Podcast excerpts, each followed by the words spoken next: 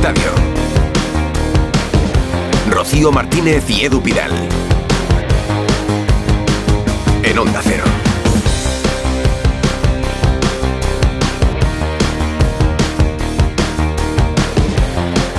¿Qué tal? Muy buenas noches. Muy buenas, último tramo de Radio Estadio para hablar un poco de fútbol, que podría haber liga si hoy hubiera ganado el Girona o el Barça y al final ni ha ganado el Girona que perdió ni ha ganado el Barça que empató, Rocío. Si es que hay que esperar, ¿verdad? Hay que esperar a que terminen las jornadas para hacer balance porque al final ese punto del Madrid, mira, pues hoy se convierte en un punto, bueno, ya no son seis, sino siete los puntos de ventaja que tiene sobre el segundo. Y el segundo sigue siendo el Girona, a pesar de perder hoy su partido ante el Mallorca. ¿Por qué? Pues porque el Barça no ha sido capaz de ganar en San Mamés. Aunque no sé si lo peor para el Barça ha sido el empate a cero o las dos lesiones de De Jong y de Pedrich. Digamos que el domingo bueno ha sido para el Atlético de Madrid, que ha ganado y mira, amplía un poquito la ventaja por ese cuarto puesto con el Atleti de Bilbao, al que tiene ya a cinco puntos. Vamos a hablar mucho hoy de Gil Manzano.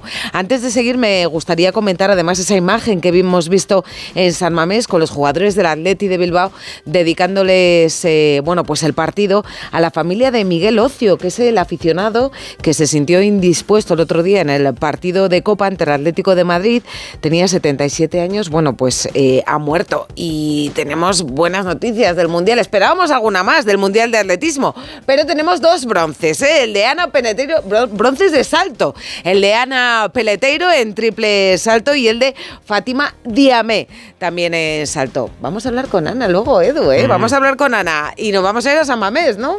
Vamos a San Mamés, que es el último partido en terminar. Empate a cero entre el Atlético y el Fútbol Club Barcelona. Alfredo Martínez Gorka Citores, buenas noches de nuevo. ¿Qué tal? Buenas noches, compañeros. ya, ya desde la zona mixta. Y os cuento que muy pendientes, evidentemente, de el parte médico o de la situación de la gravedad de las lesiones. Como decía Rocío, estoy de acuerdo a, cada cual peor. Si las lesiones y el punto que yo creo que al Barcelona le tiene que saber a poco, porque era una oportunidad de engancharse en la liga, pero la lesión de De Jong que se producía en el minuto 21 en un campo, como comentamos en la retransmisión, donde también se lesionó Valde. En esta oportunidad fue un, un fuerte esguince de tobillo. Vamos a ver la repercusión porque os recuerdo que en nueve días el Barcelona juega con el Nápoles y lo de Pedri ha sido una acción él solo. Bueno, las dos han sido fortuitas, evidentemente. En la de, de John hay un contacto del defensa que le puede desestabilizar, pero es absolutamente un lance del juego. Y Pedri cuando estaba solo golpea la pelota y da la sensación de que es algo muscular que él siente, verle salir entre lágrimas y por cierto con ovación de San Mamés de los dos jugadores, bonito el gesto cuando se marchaba sobre todo en camilla de John de todo el estadio. Y Pedri que recae, vamos, no sabemos exactamente la lesión que es, pero en los problemas musculares sí que está teniendo muchas recaídas y ya empieza a ser tan recurrente como altamente preocupante. Sí, la verdad es que hay dos temas, el de las lesiones y el del juego. Con el del juego yo creo que Xavi no ha terminado contento el partido del Barça, que ha tenido 45 minutos para reaccionar y no lo ha conseguido, y ha metido en el campo a Lamín, ya a Fermín, ya a Joao, y no ha encontrado soluciones para achicar un poco el campo, irse contra el Atleti y encontrar el gol, que es lo que necesitaba el Barça, y por otro lado las lesiones. La de Pedri, que se está generalizando tanto que empieza a parecerse mucho al caso Ansu Fati, Alfredo con lesiones recurrentes que Pues no sí. acaban de darle continuidad de ninguna manera. Bueno, existe la teoría de que no ha vuelto a hacer limpio desde la temporada 2020-21, cuando encadenó Eurocopa, Juegos Olímpicos y que todo eso le está pasando factura. Y evidentemente ya hay preocupación, porque es una situación, como tú bien decías, muy parecida a la de Ansu Fati. En este caso son más lesiones musculares. Sí. Eh, lo, de, lo de Ansu era más eh, rodilla, que no acababa de, de encontrar estabilidad y que volvía a recaer y a tener problemas, pero en esta oportunidad son siempre problemas musculares los que cada vez le tienen más tiempo. Y es más, si te das cuenta, el jugador inmediatamente ya es consciente de que otra vez va a tener que estar fuera en el dique seco. Vamos a ver si son tres, cuatro semanas. Se estaba llevando con cautela sus regresos. Si te das cuenta, incluso el otro día no jugó de titular. Hoy entró, eh, entró el otro día apenas unos minutos, le estaba dosificando. Querían que tuviera buenas sensaciones poco a poco, porque el propio jugador, cada vez que ha vuelto, lo ha hecho con más cautela. Si le decían, oye, tres semanas, bueno, quiero encontrarme bien y volver. Y ahora que había vuelto y que parecía que empezaba a entrar, pero no se lo comentaba también Manu Sarabia, me da la sensación de que desde el primer minuto no estaba a gusto en el campo. Yo lo he visto muy poco participativo. Y de hecho lo hemos comentado un momento antes, tocó un balón, digo, os dais cuenta que hemos hablado poco de Pedri y la pelota siguiente que toca se lesiona. Es decir, que él tampoco tenía las mejores sensaciones, me da a mí, desde que empezó el partido. ¿eh? Una imagen vale más que mil palabras, en este caso dos, la de Pedri en el banquillo llorando, desconsolado y la cara con la que De Jong se retiraba en carrito. Además, ¿eh? le han tenido que, sacar porque ni siquiera, ni siquiera podía apoyar el pie. El tobillo de De Jong es el mismo que ya le ha dado problemas este año, le tuvo bastante tiempo de baja y la pierna de Pedri es la derecha, también es la misma, ¿no? Sí, sí, es la misma.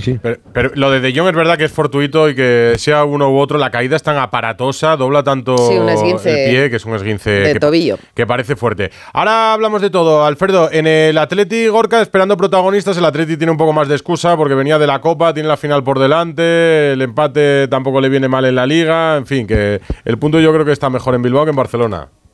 ¿No? Sí, ¿qué tal Edu? Rocío, buenas noches. Sí, yo creo que el punto sabe, sabe muy bien a la, al Athletic. Eh, yo creo que ha sido un partido muy igualado, que el, punto es justo para los méritos que han hecho unos y otros y que hemos visto un buen Athletic después de que Ernesto Valverde haya introducido hasta siete cambios, que mm. jugadores que han jugado muy poco, como Manuel García de Albeniz en el lateral izquierdo o Dani García en el, en el centro del campo, han tenido que actuar hoy en el once inicial y yo creo que sabe muy bien este, este puntito al Athletic después del sobreesfuerzo que supuso también la Copa el pasado jueves en este mismo escenario y bueno, pues suma y sigue del Atlético en Samamés. Ha roto esa racha de 10 victorias consecutivas que llevaba en este escenario, pero sabe bien el punto conseguido ahí frente al Fútbol Club Barcelona. Pues venga, que es el último tramo de Radio Estadio. Vamos a estar hasta un poco más de la una de la madrugada aquí en Onda Cero.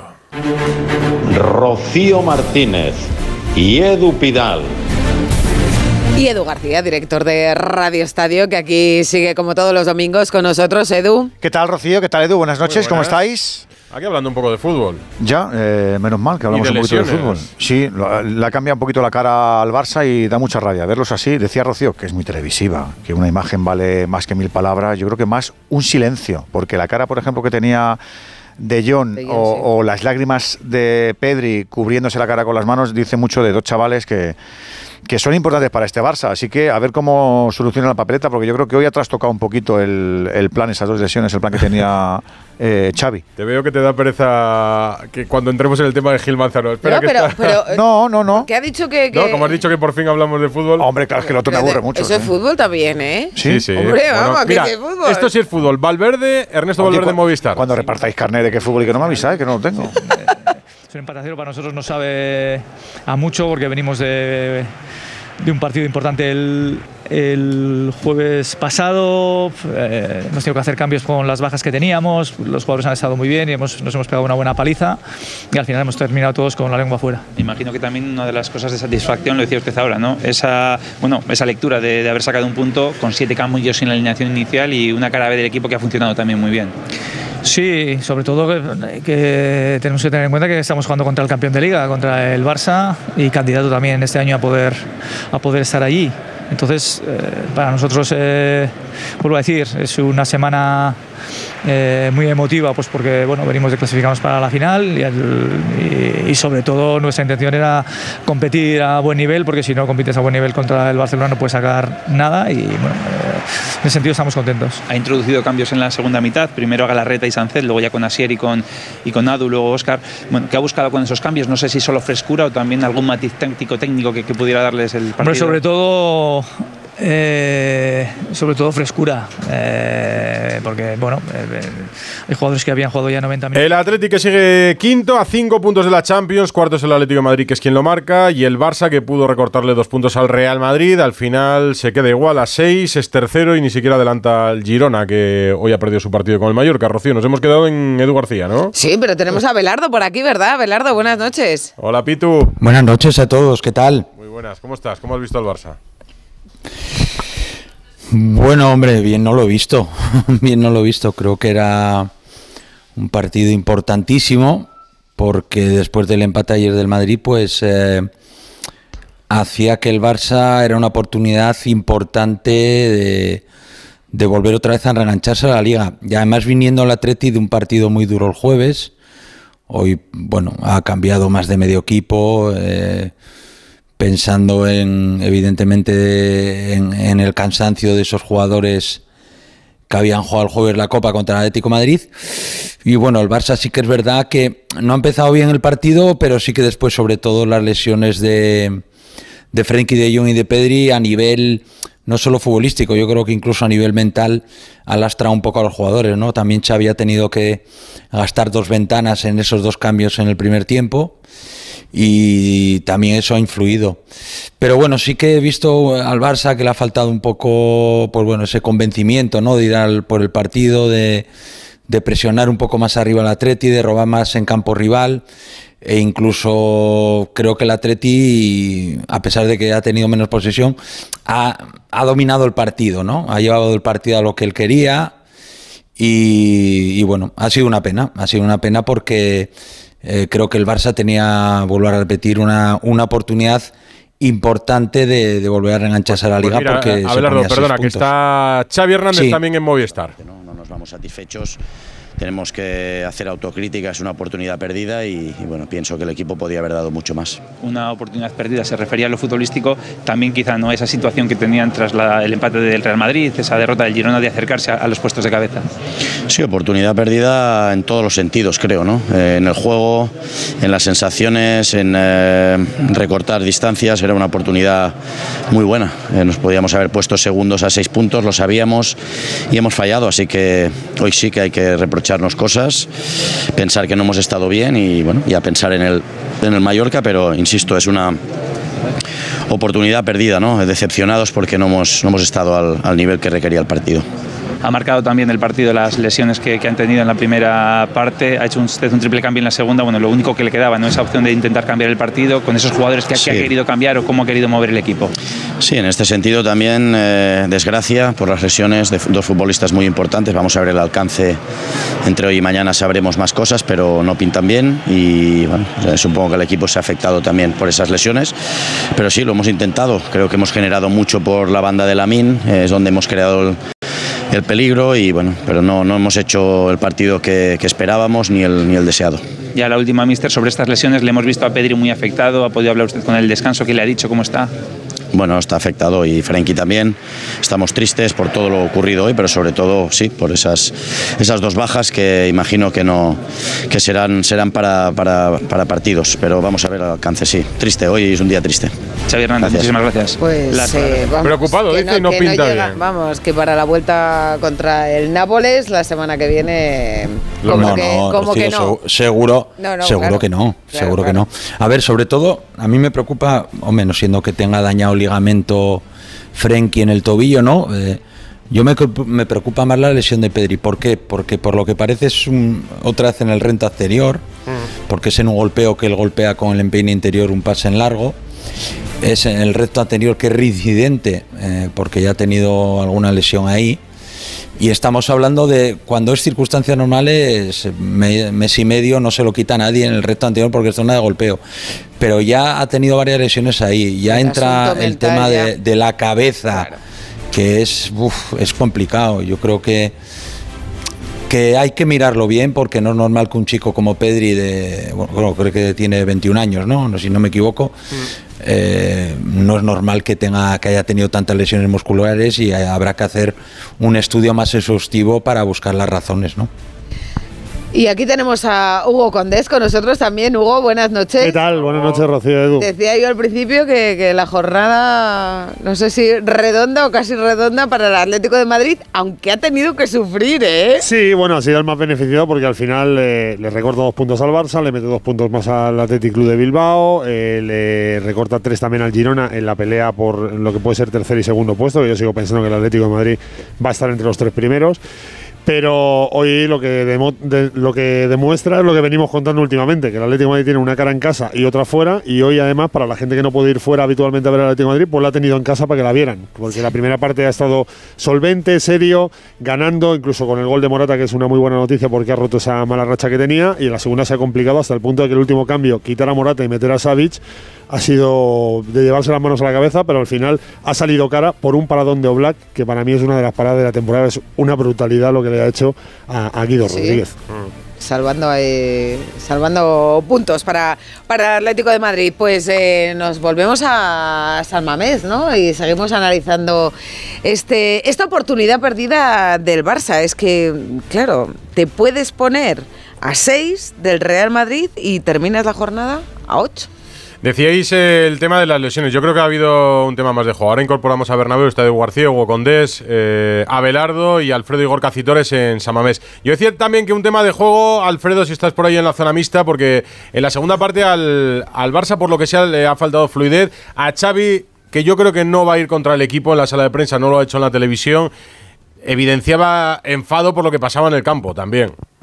Sí, sí, evidentemente. Yo estoy de acuerdo que es un paso atrás importante. Eh, eh, yo solo un matiz con respecto a lo que decía Pito. A mí me parece que el Barça salió bien. Los primeros 10 minutos le vi un equipo bien centrado, moviendo, pero poco a poco se fue diluyendo y además era una oportunidad extraordinaria eh, de, coger un equipo cansado, de, haber aprovechado esa situación. Pues si estaba cansado el atleta han disimulado muy bien, Alfredo, madre sí, mía. bueno, porque, pero porque, porque Valverde también hizo algo muy, muy bueno, que fue dosificar a los jugadores que venía más justitos. Ha quitado algunos de los titulares de cambios. sí, sí, pero, pero gente de muchísimo peso. ¿no? fíjate tú, Sancet, jugadores como Oscar de Marcos, que son titularísimos, se tuvieron que, esperar hasta el final de la segunda parte. Y poco a poco se fue, se fue yendo del partido. Desde luego, de medio campo para arriba no ha funcionado en ningún momento. Lewandowski solo ha aparecido en la recta final del partido con dos acciones individuales. Rafinha no se ha ido ni una vez, no ha generado nada de ataque, no ha generado ninguna oportunidad.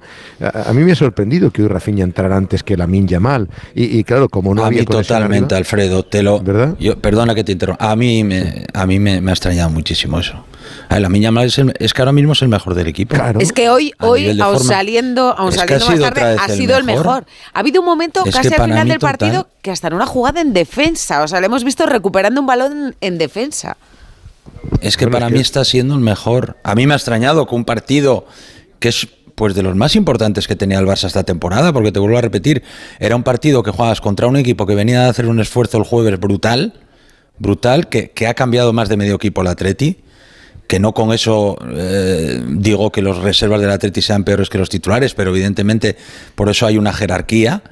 Y sí que es cierto que el Atleti ha hecho un gran partido, pero yo creo que hoy el Barça, a ver, yo creo que, para mí la Miña Mal, te vuelvo a repetir, estaba siendo los últimos partidos el mejor y, me ha extrañado, me ha extrañado que, no haya estado en la alineación titular, pero evidentemente Xavi tendrá sus razones, por supuesto. Pero sabiendo lo que había pasado con el Girone con el Real Madrid, o sea que es que era la, era la ocasión, la ocasión a reengancharte a la liga, igual no tienes más. No, no sabían que era, era el día, lo que dices, porque no solo eso, fíjate, hoy si ganas, sentencias a la Liga de Campeones, porque pones al Atleti Bilbao prácticamente a 11 puntos, a 11 jornadas, o sea que había muchísimo en juego. Y luego esa sensación de, de que al final estás perdonando partido tras partido y oportunidad tras oportunidad. Ahora mismo, la sensación que hay en Barcelona es la de que el Barcelona deja pasar el último tren, el último gran tren, porque si después de que el Madrid se deja dos puntos en Valencia, tú no lo aprovechas, ¿cuándo vas a esperar? Si, si el Girona pierde, cuando le quieres superar? Es que son constantes empates, gatillazos, como dicen algunos. Yo creo que sí, que hay una decepción enorme por, por el rendimiento del equipo en un momento en el que tenía que haber dado un golpe de autoridad. Y sobre todo, eh, Pito, además a mí me parece que después de Nápoles habíamos visto una línea ascendente. Dice, bueno, Nápoles la primera parte fue muy buena, el otro día ante el Getafe, entre los fallos del Getafe y el, y el Barcelona que tuvo más acierto, dice, bueno, parece que ahora sí están viviendo. Ayer le decíamos a Xavi todo el rato, ¿estáis viviendo vuestro mejor momento de la temporada? Y fíjate lo que durado. Oye, a lo mejor Xavi ha visto algo que puede que dé la explicación en la sala de prensa que no hayamos intuido nosotros. ¿De eh, Yamal dices o por qué? La, Lamin fue el mejor en la última visita del Barça a San Mamés, eso seguro. ¿Recordáis el partidazo de los últimos partidos? No sé si lo tiene sus botas. no, fue el mejor del Barça, pero a lo mejor que tenga 16 años, como recordó alguna vez Abelardo, cuenta para no meterle tantos partidos seguidos. A lo mejor pensó que el Atleti se iba a ir más arriba a buscar la salida del balón del Barça y que con Rafinha iba a ser más no sé, Sí, pero Alfredo, eh, perdón, eh, Edu, pero el Barça viene de no jugar esta semana y la Mil tampoco juega el pasado fin de semana contra el Getafe de titular. O sea, es extraño, ¿no? Mm. Porque me dices, bueno, juega el, jugó el miércoles. Eh, pues bueno, vale, eh, te lo compro, ¿no? Eh, imagínate que hubiese jugado contra el Nápoles el miércoles o partido de la Copa en vez de que hubiese sido el Atleti el Barça, ¿no? Pero viene de no jugar el pasado fin de semana y entre semana no ha habido partido. A ver, es una, ha sido una cosa un pelín, yo pienso, extraña extraña que no haya jugado la miña mal. Pero bueno, te vuelvo a repetir, igual ha tenido molestias durante la semana o, yo qué sé. efectivamente, es mucho hablar y a lo mejor eh, te vuelvo a repetir que, que Chavisky mejor lo sabe, evidentemente. No lo ha parecido cuando ha estado sobre el terreno de juego. que lo ha sacado por la lesión, claro, es tontería. Pero, Yo, yo, no sé, yo no sé, no quiero que, suene a excusa, pero eh, Pitu, ¿en qué punto puede influir las lesiones de dos compañeros? Es decir, cuando ves que se va de John en camilla, cuando ves que se lesiona Pedri, eh, hombre, evidentemente son dos de los cerebros del equipo, pero incluso sin ellos, el Barcelona tenía que tenía futbolistas como para haber generado Gundogan, el propio Fermín, tenía futbolistas para haber generado fútbol, ¿verdad? Es lo que dices tú, Alfredo. A ver, eh, excepto los primeros 10 minutos, que yo creo que el Atleti mm, es más eh, por desmérito del Atleti, porque el Atleti en ese momento no, no, no va a apretar al Barça arriba, no es un equipo como hace muchas veces y, sobre todo en San Mamés, que van prácticamente hombre a hombre a apretar al rival. Sí que el Atleti empezó un poco frío en ese sentido y el Barça sí que tenía el balón, eh, bueno, tampoco generando mucho peligro en cuanto a ocasiones o tiros a puerta, pero sí que tenía el balón, tenía el partido completamente controlado.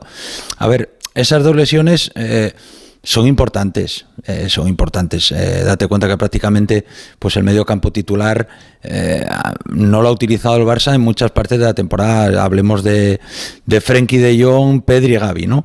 Pero bueno, yo es lo que dices tú, yo creo que el Barça tiene argumentos para, para haber hecho más, sobre todo para haber puesto un pelín más de, de intensidad, ¿no? Yo creo que Después puede jugar mejor o peor, pero sí que el Barça mm, le ha costado ganar duelos. Veíamos al Atleti más enchufado en ganar segundas jugadas.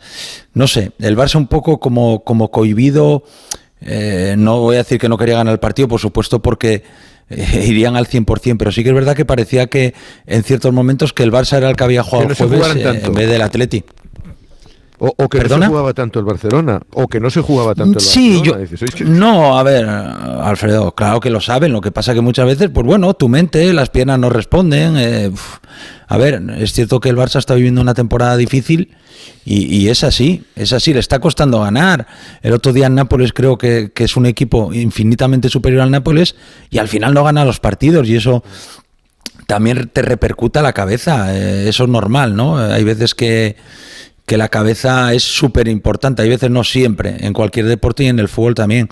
Y yo creo que el Barça hoy no salió lo suficientemente convencido para decir, bueno, vamos a arriesgar, vamos a, a poner el 100% en la intensidad. Y lo, ha dicho su, su propio entrenador, lo ha dicho Xavi, que que se marcha decepcionado del partido que ha hecho su equipo. Y aparte de eso, Pitu, hay que decir que este año el Athletic Club de Bilbao es un equipo muy trabajado, muy preparado, que físicamente anda muy bien, sobre todo en San Mamés, y que cuando hace siete cambios ah, como ha hecho hoy, prácticamente no se nota. Son futbolistas que entran. Eh, para mí el Athletic Bilbao lo que, ha, lo que ha procurado hacer, que además estoy bastante acostumbrado a verlo yo habitualmente, es un partido largo. Básicamente porque a pesar de los cambios, que han entrado mucha gente que no jugó el jueves, pero mm. eh, eh, sí que andaban cansados mentalmente. Todo lo que supone la semifinal, pasar a la final, eh, la celebración posterior, etcétera, etcétera. Lo que la Atlética ha intentado es vamos a estar tranquilos, vamos a estar bien sujetos y en la segunda parte, ese momento de caos que suele tener el Barça en los partidos, vamos a ver si lo pillamos. Ha tenido alguna, ha tenido un cabezazo de Dani García que nos esperaba y remata mal pasado en el segundo palo, ha tenido alguna opción para poderse adelantar y ha tenido errores también para perder el partido. que coste naza que no estoy de acuerdo con Hugo, ¿eh?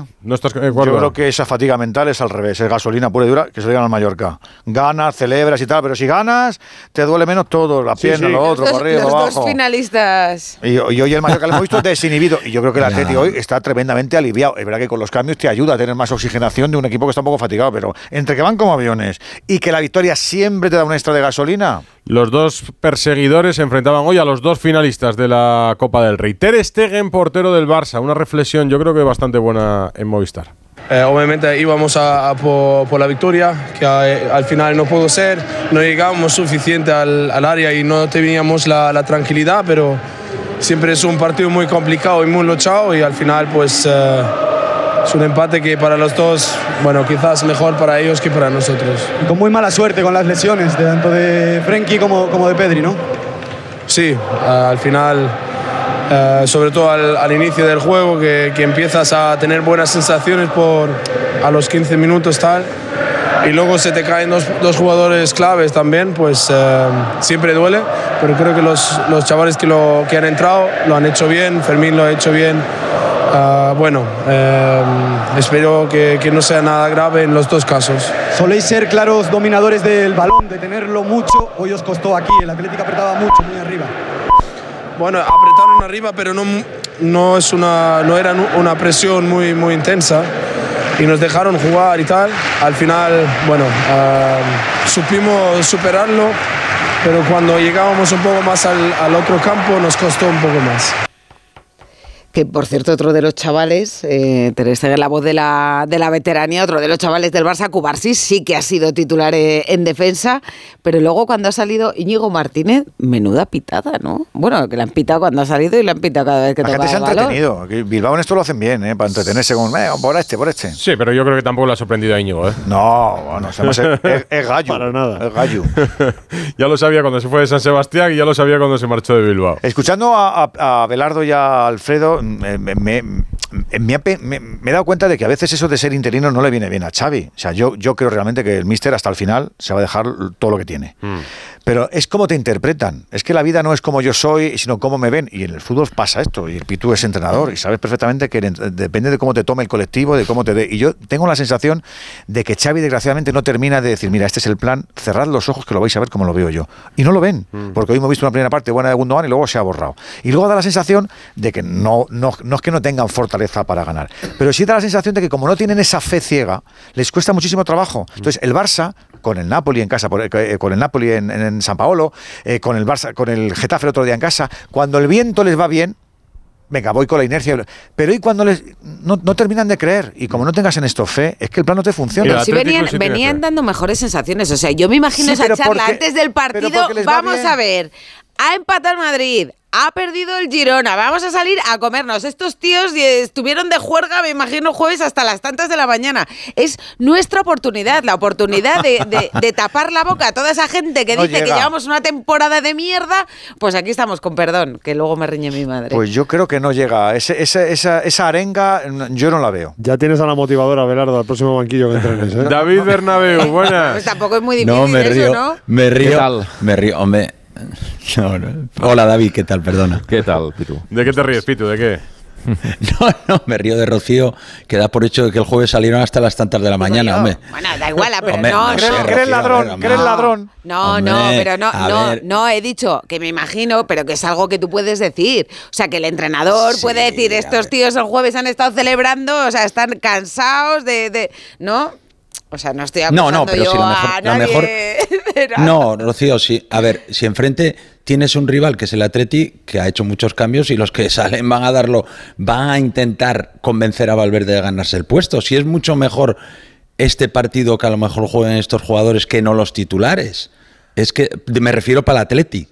Eh, a ver, eh, yo creo que que el Barça suficiente motivación era saber ah, los resultados del Madrid y del Girona. no hay más. No da igual. Como si hubiesen jugado contra el Manchester City. O sea, es que tienes que salir a, morir. Pues a ver si, el, rival que tengas. A ver si Xavi nos da un poco de luz, ¿no? Sí, piénsate la reflexión, Bernabéu, que escuchamos a Xavi y vamos contigo. Estábamos haciendo, ¿no? Que había salido muy bien en los últimos partidos, ¿no? Pero bueno, también el Atlético ha defendido muy bien, no nos ha dejado progresar. Y sí, hemos empezado los primeros 15-20 minutos la sensación de que, de que se podía ganar ese partido, ¿no? Y luego hemos bajado, el nivel ha bajado mucho hasta el punto de que hemos generado muy poco en, en ataque. La palabra no sería, no sería ambición, sino sería quizá creer más, ¿no? Tener más, más fe en lo que estamos haciendo, ¿no? Porque era una oportunidad muy grande hoy. Buenas noches, mister. Ese es Alfredo. directo para Radio Estadio de Noche de Onda Cero. Eh, me imagino que estás tratando de que Rafinha coja ritmo, pero la Minya Mal ha sido suplente en los dos, dos últimos partidos. No sé si tenía alguna molestia o algo. ¿No es un lujo para, para este Barcelona en ataque prescindir de dos partidos como estos de la Minya Mal? Sí, también de, de Joao Félix y de Íñigo y de, bueno, es el Barça. Es el Barça, ¿no? Y la Minya Mal creo que llevaba no sé cuántos partidos jugando, acumulando minutos con 16 años. O sea, entonces nosotros hacemos una planificación de, para evitar precisamente estas lesiones que por desgracia nos están, nos están llegando. Hoy una fortuita, que es, inevitable, la de, y luego la de Pedri, ¿no? que, está, que está en esta situación. ¿no? Intentamos hacer esa prevención y de alguna manera repartir minutos para, para evitar este tipo de, de situaciones. ¿no? Con la mina lo estamos cuidando porque es que es un adolescente. O sea, no, no hay que olvidar eso. Pues ahí está la respuesta sobre la mal. suplencia hoy. De acabas de decir que es una oportunidad perdida, que os ha faltado creer más, tener más fe, pero el equipo venía con buenas sensaciones después de golear al Getafe. Parecía ¿no? que habíais recontrado vuestro mejor nivel. ¿Qué ha pasado? ¿Por qué ¿Por qué ha caído esta confianza, sobre todo también en el, en el tramo final? No, no, yo pienso que lo hemos dado todo. El equipo se ha, vaciado, se ha fajado. Prueba de ello es que el Atleti nos ha generado muy poco, muy poco en su campo. Aquí solo ha ganado el, Real Madrid, pero no hemos estado bien en cuanto a, a, progresar con el balón, a viajar todos juntos para campo contrario y tener la calma y la paciencia para atacar bien. En la segunda ratos hemos encontrado a Fermín, hemos encontrado muchas veces el cambio de orientación a Cancelo, pero hemos sacado prácticamente poco, poco rédito. ¿no? Por eso digo que nos ha faltado creer más en, esas, en ese momento y en esas situaciones. Raúl. Hola Xavi, ¿qué tal? Eh, Raúl Fuentes de, de, Radio Marca en directa, bona nit. Bona nit. Eh, por la manera que tú tienes de entender el, el, juego en este Barça, ¿hasta qué punto te cambia el paso a ti el, el no poder contar a partir de ahora sin, sin Frenkie y, y sin Pedri? Gracias. Bueno, pues serían, serán seguramente dos bajas muy importantes para nosotros. Eh, son los que le dan personalidad al equipo, los centrocampistas para mí son vitales. Y bueno, pues tenemos a Frenkie, a Gaby, que no hay que olvidarlo, y a Pedri ahora en estos momentos quizá con lesión, así que bueno, vamos a ver que sea menos de lo, de lo esperado. Pues te resumo lo que estábamos comentando, Bernabeu, que nos ha sorprendido, lo primero, la decisión de Xavi de sentar a, la, a Lamin Yamal y, y, optar por Rafinha. Lo segundo, que es verdad que eh, el Barça en los 15-20 primeros minutos estuvo mejor y sí. que las lesiones a lo mejor la han podido dejar un poco, pero que ha tenido tiempo suficiente para reponerse y que no lo ha hecho. Que era una oportunidad después de la derrota del Girona, del pinchazo del Madrid Mestalla, el empate. Y te añado yo, si el Barça necesita gol, ¿dónde está Víctor Roque? Que hoy le he visto en una imagen sentado en el banquillo y Xavi sigue sin, sin apostar por el fichaje de Deco en el mercado de invierno. Sí, bueno, en el caso de Víctor Roque lo criticable para mí es haber firmado a un futbolista tan joven eh, por 60 millones. Pero, pero no me parece que sea el momento de Víctor Roque, teniendo los jugadores que tienes arriba. Hoy, por ejemplo, Joao Félix ha sido suplente, ¿no? Y ha entrado en la segunda parte, en la recta final. No, no, no creo que este sea el, problema. Yo creo que, eh, bueno, rescato básicamente el nivel defensivo del equipo. El Atleti te ha generado muy poco, es verdad que un Atleti de, circunstancias, pero no olvidemos que el Barça juega hoy, para mí, en el campo más difícil de la liga de esta temporada. Eh, llevaba 10 partidos consecutivos ganando. Eh, por tanto, yo creo que defensivamente el equipo ha estado bien. Primer cuarto de hora bien con balón, hundiendo al, al Athletic Club en, en, su, en su área. Eh, creo que las bajas son un drama, está claro, lo he dicho siempre, no, no es por hoy, lo he dicho siempre, son, son los dos futbolistas con los que cada vez que no han estado se le ha caído el equipo a Xavi en los últimos años, es decir, el equipo ha bajado mucho de nivel. No hay que olvidar que el centro del campo durante una hora ha sido eh, con un medio centro que no lo es, Christensen, con Gundogan que con 32 años pues ha tenido que jugar prácticamente en la base muchas veces para ayudar, intentar llegar al área. No, Hoy pero 30, visto... dices 32 años, 32 años. Sí, pero quiero decir que, que, que, no es un futbolista, no, no, no, no, es el, no es el Gundogan de 25, 26, 27 años y, y hoy no ha podido jugar muy cerca del área como a él le estaba gustando últimamente. Ha tenido que asumir responsabilidades porque sin Pedri y Frenkie de Jong evidentemente ha tenido que jugar. Bueno, pocas veces ¿no? ha jugado cerca área. Y luego el este tercer, Barça, ¿eh? el tercer futbolista es un chaval de 20 años que, uh -huh. es, que tiene muy buenas condiciones, pero que no olvidemos que el año pasado jugaba en el Linares en primera ref. Yeah. Eh, esa, es la, esa es la realidad. Dicho esto, mm, no se puede justificar que el Barça en la segunda parte, en una situación, yo creo que para ganar la liga no está el equipo, es decir, aunque hubiera ganado hoy, mm, yo sigo diciendo que había que ganar 5, 6, 7 partidos seguidos para poder eh, confirmar o para poder tener opciones de remontada con respecto al Madrid, pero evidentemente tenía, tenía una gran oportunidad de que, que no quiero que vaya a tener muchas de, de rebajar la diferencia. Y teniendo esto por delante, no se puede justificar más allá de las bajas, que insisto, son muy, muy importantes, una segunda parte sin tirar a puerta. Ya. Yeah. Y luego, los tres últimos minutos, no sé si era un problema de, que físicamente el equipo ya estaba ahogado o que no podía más o, o, que le ha faltado fe, como decía Xavi ahora, pero tres minutos de descuento, mm, yo creo que baja, tú bajas a la tierra, no te han contado la situación y ves al Barça los últimos tres minutos y te piensas que estamos ante un Barça que es líder con 10 puntos de diferencia sobre, sobre el rival y que ya le va bien el empate. Es decir, es que no han tenido ni, ni fuerzas para meter un balón largo, para darle un poquito de velocidad a alguna acción y llegar cerca de Unai Simón. Eso, sinceramente, ha sido preocupante. Eh, Mal, mal. Guarrones. ¿Y, dónde me dejas? por, el tono se te ve que mal Nápoles. ¿Dónde me dejas? Vaya drama que tienen. No, no, es que... Edu García, pero has dado, has dado en la diana con la falta la falta de fe, ¿eh? que, ha confirmado Xavi en rueda de prensa. Y está Chingurri un poco más contento con el punto, ¿verdad, Gorka? Sentándose ahora el entrenador del Athletic.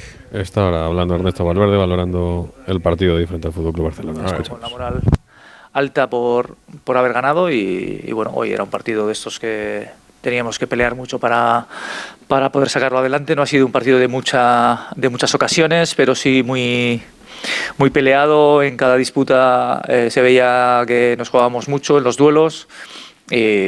Y bueno, de ahí ha abrido un poco el, el, resultado. Al final, pues bueno, hemos terminado todos bastante fundidos por, por el esfuerzo del, del, partido de hoy, por la semana que hemos tenido y bueno, pero contentos porque al final estamos jugando con el campeón de liga. Álvaro Ernesto Raúl Jiménez, Radio Popular de Bilbao. Eh, ¿Notas que los rivales eh, en Sabamés os tienen mucho respeto, incluido el Barça, y, y si consideras justo el empate? Gracias. Bueno, siempre eh, creo que los rivales nos tienen respeto aquí, de la misma manera que nosotros les respetamos fuera, pero eso no significa que no vayan a intentar ganarnos. Eh, de hecho, el Barça ha comenzado muy bien el, partido. Los diez primeros minutos eh, han tenido acercamientos y nosotros teníamos que eh, hemos tenido que estar fuertes ahí en nuestra línea defensiva para poder sostenernos y luego después poco a poco hemos ido avanzando y haciéndonos un poco más con el juego y, y creando situaciones en las que podíamos eh, ganar. Es verdad que ellos han perdido dos jugadores importantes como son eh, De Jong y Pedri por, eh, las lesiones y, bueno y, después el, el, empate, pues sí, yo creo que viendo el partido en líneas generales ha sido justo. Nosotros no, no, hemos tenido ocasiones muy claras a pesar de nuestros acercamientos y ellos, pues salvo la de Cancelo, del, que al final, bueno, ha sido una jugada, eh, un disparo de lejos que ha bloqueado este Unai, lo demás tampoco ha habido ocasiones demasiado claras. Valverde en la sala de prensa de San Mamés, son las 11 y 42, estamos escuchando protagonistas después del empate a cero entre el Atlético y el Barça, que deja la misma distancia entre el líder y el, el Real Madrid y el Fútbol Club Barcelona después de la jornada de hoy en Primera División. Radio Estadio. Rocío Martínez y Edu Vidal.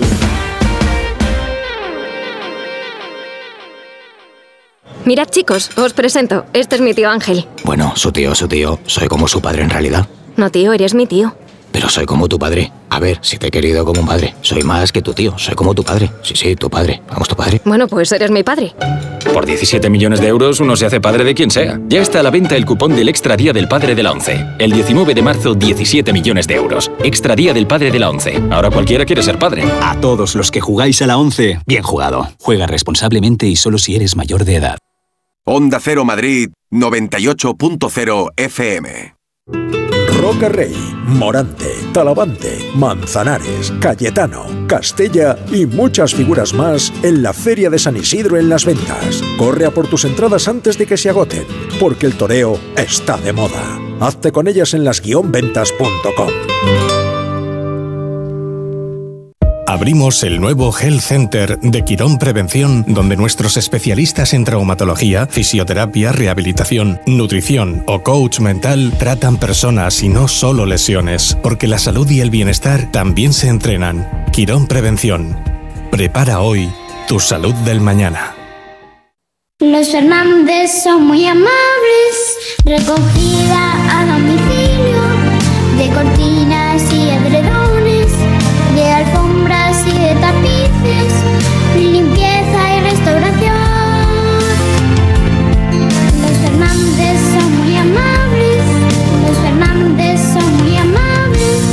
91 308 5000. En la venta de tu coche, como en todo, puede ser un loser o un pluser. Un loser no valora su tiempo. Un loser se deja embaucar con ofertas de compra que no se respetan. ¿Quieres ser un pluser? Ven directo a Ocasión Plus para recibir siempre la mejor tasación pago en el acto y siempre con total transparencia. Ocasión Plus. Ya somos más de 200.000 plusers. ¿Te unes? Ocasión Plus. ¿No te gusta cocinar pero te encanta comer bien? ¿No tienes el tiempo que necesitas pero te gusta la vida sana? La respuesta es platerío.com. Menús completos con materias primas de calidad y cocinados por profesionales. Entra en platerío.com y recíbelo donde quieras. Platerío. Ahorra tiempo. Come bien. 98.0 FM. Onda Cero, Madrid. Radio Estadio. Rocío Martínez y Edu Pidal. Buenas noches, Radio Estadio. La última jugada de ayer del partido del, del Valencia Real Madrid hay que hacérselo mirar mucho. El señor Gil Manzano, yo creo ni, que ni él mismo sabe lo que hizo. No sabía si había pitado o no había pitado. No se puede arbitrar un tipo de partido así de la manera que lo hizo. Eh, no, no es un árbitro fiable. En, sinceramente, al Madrid anoche le robaron el partido. Pues el nombre del fin de semana, Gil Manzano, enseguida, enseguida vamos a hablar de ello. Habla a los oyentes, Ana. hemos preguntado por esa jugada, esa última jugada en Mestalla ayer. ¿Está mal arbitrada esa última jugada de ayer por parte de Gil Manzano? Es la pregunta. El 52% dice que sí, que debió dejar seguir. El 48% dice que no, que pitó antes y por tanto no había gol anulado. Y comentarios dice el árbitro cometió el error de no pitar cuando despeja el portero del Valencia. Al no pitar ahí, debió dejar seguir. Pues muy, muy, ajustado veo yo, sí. ese, muy ajustado veo yo ese, esa encuesta, ¿eh? Pues hay más de 400 votos. Sí, sí, sí, sí. El 52 y 52, 42. Que también, no, puede, que también puede ser las dos cosas, que como ha pitado la anule, otra cosa si ese es el momento para pitar, claro, o sea que hay... Ahora vamos con lo de... ¿Esperabas otro porcentaje o qué? Eh, sí. sí. Pues yo he escuchado muchas opiniones de diferentes sitios diciendo que esa jugada está mal arbitrada. Está mal arbitrada. Ahora, ahora por, el momento, por el momento en el que en el que pita el silbato. Es o antes o después, va, va, pero ese momento regular. Vamos a ponerle orden a todo, vamos a cerrar Samamés, si ocurre algo van a seguir allí Alfredo y Gorka y nos lo cuentan después. Y si no, compañeros, Seguimos, el Barça se marcha hoy mismo a Barcelona, ¿no, Alfredo? Sí, vía Vitoria, que es el aeropuerto que, que cierra más tarde. Mm. Sí, y regresarán hoy para empezar a preparar porque juega el viernes. Por, por cierto, pierde Araujo por tarjetas y al ¿También? propio Xavi. Cha, sí, Cha, Araujo no jugará contra el Mallorca en Liga, eso sí, para el choque del Nápoles estará, y pierde al propio Xavi, que estaba percibido, que ha visto la quinta cartulina y cumplirá partido de sanción ante el finalista copero, el Mallorca, va a tener los dos finalistas como examen el, el Barça y mañana conoceremos el alcance de la lesión de Frenkie de Jong y del propio eh, Pedri. ¿no? Importante lo de las lesiones. ¿Qué pasa con de Jong? ¿Qué pasa con Pedri para el Fútbol Club Barcelona? El Athletic no juega en Europa, así que el próximo es el domingo eh, a domicilio, Gorka. ¿Las Palmas es? En Las Palmas, Las Palmas. la Unión Deportiva Las Palmas, sí señor. Mm. Y Ernesto Valverde que acaba de valorar el punto de hoy como un puntazo, ha dicho, porque les hubiera, gastado, les hubiera encantado ganar y no ha podido ser, pero que lo ha valorado muy muy positivamente, sobre todo por la aparición de, de futbolistas como Dani García o Imanuel García de Albeniz, que llevaban desde el 29 de octubre sin ser titulares en, en el Atlético. No ha habido goles en San Mamés, pero habéis hecho una gran transmisión en Radio Estadio, Alfredo bueno, tampoco, tampoco exageremos aquí. no exageremos. Un no abrazo. Ah, está muy Que el halago, que el halago debilita, el halago Incluso debilita. cuando no cantas quiero- goles está bien. Yo, yo quiero mucho a Edu Pidal y poco a Edu García. Gracias. ¿eh? Cerramos a Mamés. Adiós, compañeros. Buenas noches a todos. Hasta luego. Antes has venido del Metropolitano directo a la radio, Hugo. Sí, eso es. La victoria del Atlético de Madrid que ha sido trabajada, ¿eh? La segunda parte. Bueno, in- insisto en lo que te decía eh, cuando hemos arrancado el ¿Por programa. qué te ríes? No, porque digo, estaba pensando en lo que hace Por Pellegrini. el cambio de Savage Morata. Si- no, bueno, eso una de Simeone, pero si luego aguantan a, a William Carballo más arriba en lugar de, de anclarlo atrás, yo creo que el Betis tiene alguna más. No, pero el- no, no lo han clavado atrás porque eh, la realidad es que William Carballo, el físico, ya no le da para jugar de Ya, centro. ya, ya. Entonces, lo que está jugando es de media punta. En media punta tiene una calidad extraordinaria. De hecho, yo la retransmisión lo he contado y es así. Según ha recibido la pelota William Carballo, es que tenía en mente pegarle. Y según se ha girado, le ha pegado y la ha puesto ahí, que era imposible para Black, incluso ha volado, pero no ha llegado a esa pelota. Es, es un golpeo excepcional. Yo decía, medio en broma, medio en serio, porque me parece así. El Atlético de Madrid le ha enseñado a los aficionados que normalmente no pueden viajar cómo juega fuera de casa en el segundo tiempo, que es, eh, parece Jekyll y Hyde. Es un equipo completamente distinto. Y no es que en la primera parte haya estado excelso, haya estado excelso pero eh, sí que ha estado mucho más sólido, mucho más contundente, presionando arriba, creando ocasiones, haciendo goles.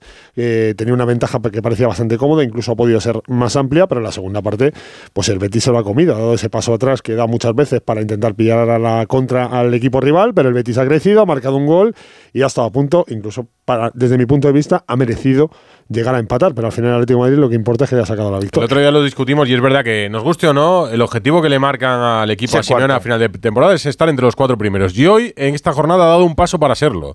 Luego vendrá la Champions y vendrá la opción de meterse en cuartos de final. Pero lo de la Liga hoy está un poquito más cerca, con la victoria ante el Betis y el empate del Athletic Club. Y cuando se quede con un partido por semana, si desgraciadamente cae contra el Inter, que esperemos que no, ¿Tú crees que va a caer? yo, yo creo que no. Yo creo que va a pasar. en la cabeza ya la no, no, no, no. no quiero, quiero decir, yo creo que va a pasar. Pero ¿Tú que crees sí, que va a pasar? Sí, sí. Estoy, de, hecho, atento, lo acaba de decir. De hecho, estoy convencido de que va a pasar. Ah, vale, porque, vale, porque el Atlético de Madrid me ha demostrado que es un está equipo. viniendo arriba, Hugo. Porque el Atlético de Está Madrid, viniendo arriba. porque el Atlético de Madrid me ha demostrado que es un equipo completamente distinto en casa afuera. Y creo que en casa va a pasar por encima del Inter, como pasó, por ejemplo, por encima del Real Madrid, que es uno de los equipos más en forma en Europa esta temporada. Así que estoy convencido de que va a pasar. Pero que si no pasara, si el Atlético de Madrid se queda con un solo partido por temporada, le va a pasar lo del año pasado. Va a enganchar ocho victorias seguidas y al final acabará siendo tercero o segundo. Pero yo, yo es que no, no lo compro, esto no lo compro, lo ¿No? siento. O No. sea, no y no me lo creo. No lo compro y no me lo creo. ¿El qué? Si esta temporada el Atlético de Madrid termina cuarto, buena temporada porque está metido en Champions, no me lo creo. Lo siento, no me lo creo. No para el club, que que es el que la pasta, sí. será el mínimo. Es que no Para entrar en Champions es un desastre. el club que No, pone no, la pasta, entonces es- sí. esa es la barrera, esa es la barrera entre el desastre y lo mínimo. Es decir, el entonces- 5. Pero entonces no estás de acuerdo con Miguel Ángel Gil. O sea, no, no es que de- no- Claro. no, puede- no puedes desmentir que le pidan eso. Te, Rocío, te- te podrá hay- no gustar. Rocío, aquí hay o te tres poco. Pero eso, no- eso- Bueno, o sea, el objetivo, escúchame. el objetivo siempre tiene que ser alto. Entonces Rocío, vas a por el 5. aquí hay- Perdona, ir a por el 5 es de mediocres. Y a mí me parece que el Atlético de Madrid bueno, está bueno, para bueno, otras bueno. cosas. Rocío, que Aquí te está hay- metiendo en un charco. aquí no. hay tres no, baremos. es que yo creo que el Atlético. ah, No, al revés. El Atlético de Madrid, yo creo que, Es que yo creo que no se conforman. No se conforman porque es que han ganado, han ganado dos ligas ante, ante el Real Madrid y el Barça, que me parece que ha tenido un mérito extraordinario. No digo que, que. Pero sí tiene que ser el anhelo, no el objetivo. Sí, sí entiendo. Sí, lo de los presupuestos yo también me lo sé. Pero precisamente en esos presupuestos, el Atlético de Madrid está por encima de todos los demás. Con lo cual, ser tercero no será ser cuarto. El objetivo, lo mínimo, tendrá que ser ser tercero. Por el mismo argumento de. de ¿No?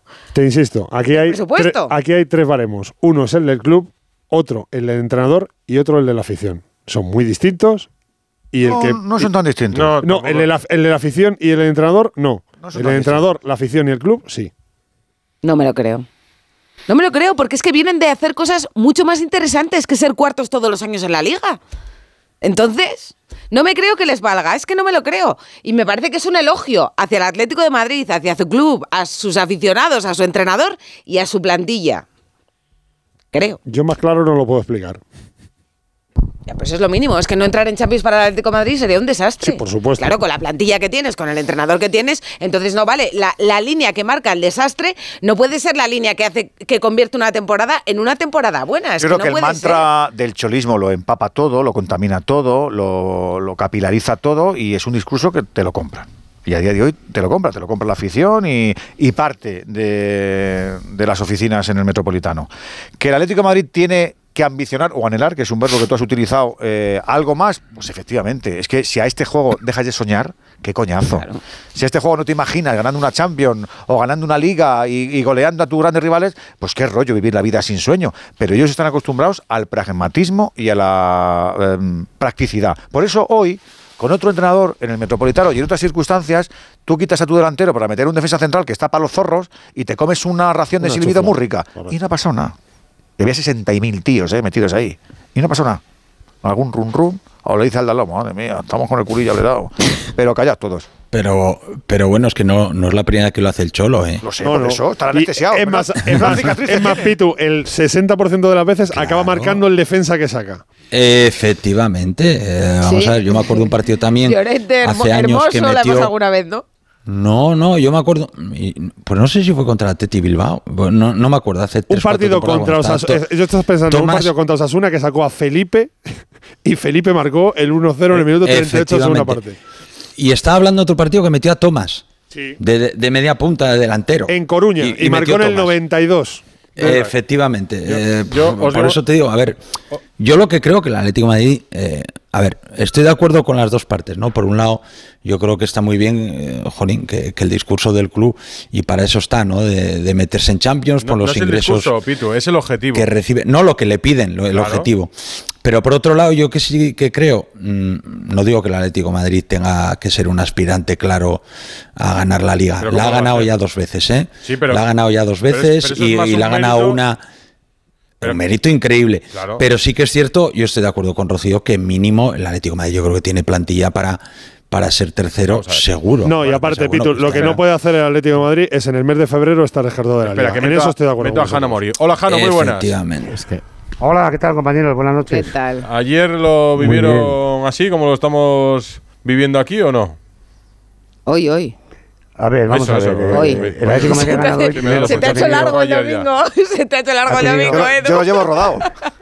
es que es la El Atlético de Madrid ha ganado hoy, Rocío, porque porque ha tenido suerte y porque Oblak ha hecho un paradón espectacular, estratosférico. Pero ha ganado. Y la realidad, porque a mí mi madre, que en paz descanse, me enseñó que no confundas, hijo, tus deseos con la realidad, y la realidad me dice que eh, el Atlético de Madrid hoy ha, hecho una jornada redonda, porque le ha quitado puntos a todos sus competidores, al Madrid, al Girona, al Atlético, al, al Barcelona y al Atlético de Bilbao. Eso es una realidad. Merecido no, pero es lo que vale, al final es lo que cuenta. Y si es verdad, y estoy de acuerdo contigo, Rocío, que el mismo Black hoy, después del partido, ha dicho en sala de prensa que el equipo tiene que ser más ambicioso, no conformarse con la cuarta plaza, intentar eliminar al Inter de Milán e intentar quedar por encima lo más alto posible en la liga. Oye, pues veo aquí ojos que me miran como si yo estuviera como si estuviera pirada aquí. No, pero yo creo que eso es o un estuviera diciendo algo. No, esto que está diciendo Jano reafirma lo que te he dicho yo, que el club dice una cosa, que los jugadores dicen otra. Aquí por una parte está la información. El club le pide a Simeone acabar entre los cuatro primeros. Y se lo pone por contrato. Porque el objetivo económico del club se cumple cuando el Atlético de Madrid juega la siguiente temporada Champions. Correcto. Esto es indiscutible. Es el objetivo que se le marca a Simeone. Esto es información, no es debate. El, objetivo es acabar entre los cuatro primeros. A partir de aquí podemos decir cuál es tiene que ser la ambición del Atlético de Madrid. Pero es que al Cholo, al Cholo le pagan lo que le pagan, no por ser cuarto, sino por haber llevado al equipo a dos finales de la Champions y por haber ganado las ligas. Eso no es verdad. yo creo que tu discurso nunca lo haría un Atlético, nunca. Es el, discurso propio de alguien que no es del Atlético de Madrid. Porque la media de los clubes en primera división no es aritmética. Tú dices que el primer presupuesto, ¿cuál es? El Madrid y el tercero el Atleti. Y por eso el Atleti tiene que quedar como mínimo tercero. no. es que el Atleti los límites salariales me parece, tendrá por ahí Bustillo la tabla. No sé si al Madrid le marcan 700 y pico millones en el mercado de invierno y al Atlético de Madrid 160. Es decir, siete veces menos. ahora mismo, en esa media, en esa media el, Atlético de Madrid, por, perdona, por cada liga que gane el Atlético de Madrid, el Madrid tendría que ganar siete en esa media de límites salariales. El límite salarial de la son 160 y me parece que el del Villarreal, que está luchando por eludir el descenso, debe ser alrededor de 150. O sea, que es que la diferencia entre el primero y el tercero es siete veces menos y la diferencia entre el tercero y el cuarto es de 20 millones menos en el límite salarial. Entonces no podemos pensar que el tercero tiene que tener dos puestos más que el quinto, pero dos menos que el primero. No, es que no es igual. La aritmética no existe. La aritmética no existe. Es asimétrica esa clasificación. Entonces, ¿a, la, Simeone le pagan por llegar a finales de la Champions? No. ¿A Simeone le pagan por ganar ligas? No. A Simeone le pagan porque llegó a un club en el que no se jugaban dos Champions seguidas en la historia. No se habían jugado dos Copas de Europa seguidas. Nunca jamás y Simeone ha conseguido hacerlo durante más de una década. Entonces ha posicionado al club en una situación de privilegio económico. Lo ha puesto en el mapa. Claro, que no se había dado nunca en la historia. Sí, sí. Y mientras tanto, yo, no creo que los atléticos, alguno, alguno le puede reclamar a Simeone. Pero ya, pero es, que, es que hay, es que hay épocas, hay épocas que cambian estatus de clubes. Es que el Madrid estuvo 32 años, fue sin ganar la Champions. Con lo cual, eh, esos 32 años, tú vuelves a ganar la Champions y te pone, te colocan en un estatus diferente con unos anhelos diferentes. Sí, sí, sí. Y es el mismo club. el mismo club, pero es que los Simeone, no, o sea, es lo mismo, pero no Simeone le dice a sus hinchadas, vamos a cambiar el escudo, vamos a poner el emoji de la mierdecita del tal, algunos se lo piensan y dicen, lo que diga el cholo, y ponen el escudo de la mierdecita. Que es así, que tiene un predicamento absoluto. no, no, si se lo merece. O sea, si lo que ha hecho. A mí me parece que lo que ha hecho Simeone en, el Atlético es que es la leche. Y él ha conseguido que la psique de todos los colchineros sea eso. Chicos, hemos hecho pues lo que tenemos que hacer. Y lo otro ya es un regalo. Pero yo creo que Simeone no, está contento si este año deja al equipo cuarto por detrás del Girona, que es como va ahora. No, si es la leche, lo que ha hecho Simeone en tantos años en el Atlético, que lo es, por eso está ahí. Por eso está en el banquillo del Atleti, porque es la leche lo que ha hecho con mucha Por eso no me creo que Simeone esté contento si, si, este año deja al equipo eh, donde está ahora, cuarto. No me lo creo. No, pero es que para mí, no me lo creo. Para mí, Precisamente por el entrenador que Pero para mí lo criticable tiene que ser cómo te eliminan. Es decir, mm, tú puedes caer en unas semifinales de Copa del Rey contra Athletic Club y más contra este Athletic Club teniendo la vuelta en San Mamés. Puedes caer. lo que tienes que hacer en San Mamés es competir un poquito más, ¿no? O sea, puedes caer, pero compitiendo un poquito más, no que te pasen por encima otra vez, casi casi como la última vez en liga. Metieron cuatro y el otro día tres, ¿vale? Esto es lo que hay que criticar. Pero el Atleti puede caer en semifinales de Copa del Rey contra un rival de nivel y de tradición histórica como el Athletic Club, mm. ¿no? Eso puede pasar. ¿Puedes, ¿Puedes caer contra el Inter de Milán? en el Metropolitano? sí. ¿Cómo está el Inter? La semana que viene o, puedes, o, no puedes caer. Claro que puedes caer. Por cierto, hablando de los. Si, viene el Inter y te pasa por encima y te mete cuatro, eso es lo que hay que criticar. Que creo el Atleti tiene. O sea, lo que hay que criticar es cómo el Atleti se fue de la Champions hace tres años contra el Chelsea, que casi no compitió. O el partido que hace en el Etihad, que luego en la última media hora final incluso le da para remontar, pero el partido que hace en el Etihad es lamentable. Bueno, y por cierto, un segundo, dejadme hacer, hacer un apunte. Yo ahí te un apunte sobre los límites salariales. Es en general. Porque has dado, Edu Pidal, unos datos aquí. El Real Madrid, el límite salarial en este mercado de invierno son 727. Mm. El segundo equipo es el Atlético de Madrid con 303. El tercero es el Barça con 204. Y el siguiente me parece que es el Sevilla con 152. Es decir, que el Atlético de Madrid, tiene el doble, no es la diferencia de la que tú hablabas, de 20 millones. Mm. Vamos, que no, y una cuarta recordaba los datos, pero no me sonaba eso. Y una cuarta parte son 20 millones de diferencia. Y una cuarta parte del equipo que más tiene. Ya, pero ¿hacia dónde quieres ir? Sí, sí, no, que el Madrid. Vamos a comparar la exigencia del Madrid con la del Atlético. No, no, no, estoy aclarando ah. un dato que me ha corregido un poco ya, ya, Pero igualmente la exigencia del Atlético no puede ser la del ¿Eh? Madrid. No, no, yo lo estaba mirando de marca. Aquí lo tengo. No, no sé dónde. O sea, vamos. Que... la del año 2018, La culpa para Gallardo. ¿Eh? ¿Eh? No sé. Gallardo, Gallardo. Pero bueno, que en cualquier caso no es la diferencia entre una y otra, porque si ponemos a comparar las ligas que ha ganado el Madrid y el Barça eh, en la última década, afortunadamente. entonces podemos decir que ha sido un fracaso absoluto el Madrid en la liga, no ganar las mismas ligas que el Barça. Afortunadamente la, regla no es solamente el dinero, que influye mucho, influye mucho, pero afortunadamente no es eso, porque si no estaríamos hablando de una competición que me la compro. Mm, me compro, tengo potencial, me compro la competición, me la compro. este año lo ha roto el Girona, por ejemplo. Por ejemplo. Y, y yo creo que afortunadamente para todos nosotros vemos que el juego tiene otra cosa es que, como te decía Hugo, hay ciertas sensibilidades que alguna vez ha habido en algún momento que alguna estaba más distante de la otra. A día de hoy hay un panorama mancomunado. Ellos asumen que si son cuartos en la Liga de Campeones y hacen alguna cosita más, eh, para Rocío es un 5 y para el seguidor del Atlético de Madrid media es un 7 y es un notable. Hombre, cuarto no, tendrá que ser por lo menos tercero pero que ellos se conforman con la Champions, porque tampoco igual ser tercero o cuarto, no hay tampoco mucha diferencia. Me quiero decir, tú entras en la Liga Campeones, vas como de pleno derecho, te garantizas otra vez. No, yo creo que luego a la hora de repartir los derechos, ser tercero y ser cuarto también te cambia un poco. Hay, una diferencia económica, ¿no? ¿eh? Sí, es verdad que ganas algo más siendo Sí, sí, claro, claro, claro, sí, pero no, pero no es sustancial, no es sustancial. Mira otra vez los datos, mira otros datos, que, no tengo, cobertura. Hablamos muchas veces de la plantilla de, los equipos. En el Atlético de Madrid ha acabado jugando Bitzel, que es un jugador para el que se fichó para otra cosa. Eh, ha tenido que tirar muchas veces con, con Coque en el peor momento de Coque, eh, con delanteros a los que les ha faltado el gol. Es decir, que yo también veo mucha diferencia en la plantilla del Atlético de Madrid, eh, por mucho que nos guste. Digo, para competirle la liga regularmente al Madrid y al Barça cada temporada. Bueno, a mí, a principio de temporada yo os decía que había cosas que no me gustaban en la plantilla del Atlético de Madrid, como por ejemplo que solo hubiera un lateral derecho, que Simeone hubiera estado todo el verano pidiendo un medio centro y no se lo hubieran fichado. Pero claro, cuando te lo fichan en, en invierno y no lo pones a jugar prácticamente nada y pones a otros futbolistas por encima con esa jerarquía que tanto lleva Simeone y que la lleva hasta el extremo, pues entonces eh, pues muchas veces choca esa, esa circunstancia, ¿no? De que llegara pidiendo un medio centro y cuando se lo traen no lo pone. Eh, son cosas que pasan. A mí, por ejemplo, hoy... Que no es la primera vez, Hugo. No, no, no, para nada. Y de, hecho es Yo creo algo que es uno de los entrenadores que es un, récord, es un recordman en enamorarse y desenamorarse. No, pero ¿sabes lo que pasa, Edu? Que eh, para Simeone es vital que tú llegues al principio y que compitas con los demás y que estés en pretemporada y que tengas el mismo ritmo que los demás. Como llegas un poco tarde y te estoy hablando, ya no te estoy hablando del mercado de invierno, te estoy hablando de que te fichen el último día de mercado. Te cuesta un mes y medio, dos meses entrar en la rotación. Es que es así. Y Simeone es así. Y es así de cuadriculado. O sea, para lo bueno y para lo malo. El Cholo tiene muchas cosas buenas, pero también tiene muchas cosas ¿Tú estás malas. convencido, Y esta es una de ellas. Jano, también como Hugo, de que van a pasar ante el Inter? Yo no lo tengo tan claro como Hugo, me gustaría, eh, ojalá. Pero, Está, insisto, Jano está la- muy sorprendido porque yo es que estoy muy convencido. Hemos hablado antes en el Metropolitano y dice, chico, yo me encantaría tener la, la positividad que tienes tú. Sí, porque no te están medicando ni nada, ¿no? No, O sea, no, no. es una cosa... Desde hace tiempo. En fin. Ahí está Griezmann, ¿no?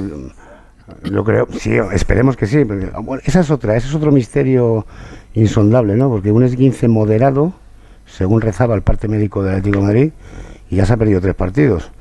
Eh, yo creo que el esguince era más... más Menos moderado, sí. menos moderado de lo que Era más box el, el, el 15, ¿no? Era Sí. el 15 modo box. E- incluso con, con alguna cosita más. Pero bueno, yo creo que va a estar para el Inter, que es el objetivo absoluto. Y hoy Simeone en la rueda de prensa, y vamos a escucharlo, ha aprovechado, ya sabes cómo Simeone, cuando él quiere dar un mensaje lo da, da igual lo que le preguntes, y por dos veces ha contado el mismo pasaje. Y es este, después de quedar eliminados en eh, la Copa del Rey frente al Atlético de Bilbao en San Mamés, bueno, ha habido críticas, lógicamente merecidas, porque la imagen del equipo fue mala, porque no compitió, y hoy Simeone ha aprovechado esta victoria, que sirve para curar alguna herida y también para mandar su mensaje. fútbol, te hacen el 2 a 1, aparecen los fantasmas, aparece el miedo, aparece todo eso que está dando vuelta para la gente negativa.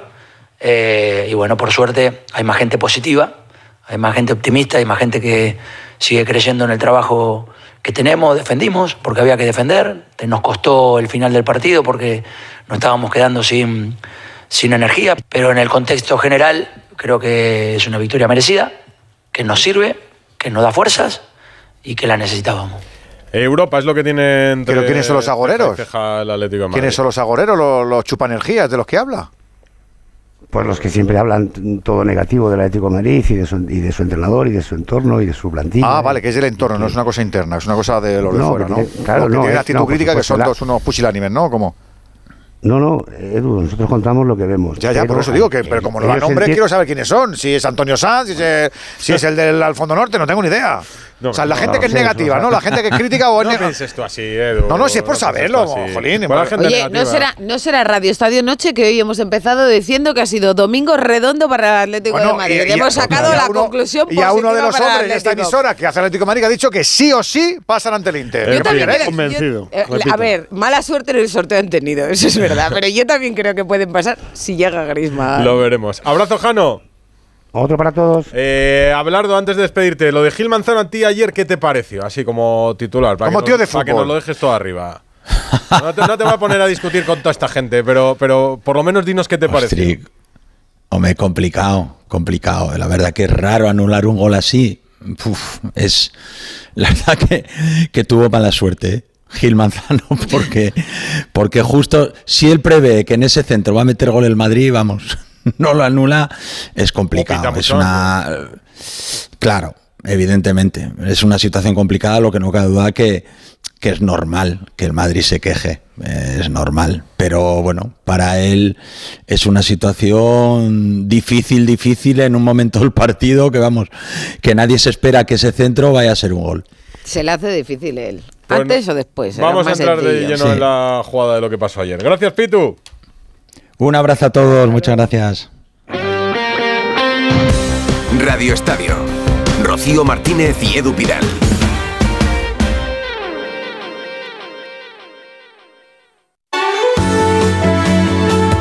Onda Cero Madrid 98.0 FM.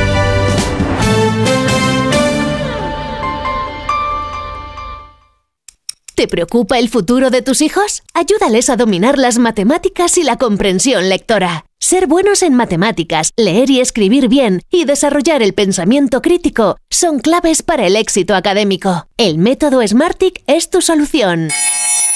Entra en smartic.com y pruébalo gratis. Abrimos el nuevo Health Center de Quirón Prevención, donde nuestros especialistas en traumatología, fisioterapia, rehabilitación, nutrición o coach mental tratan personas y no solo lesiones, porque la salud y el bienestar también se entrenan. Quirón Prevención. Prepara hoy tu salud del mañana.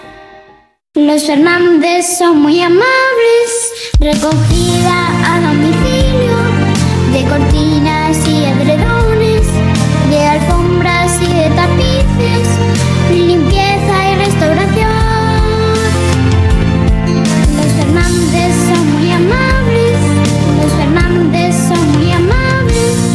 91 308 5000.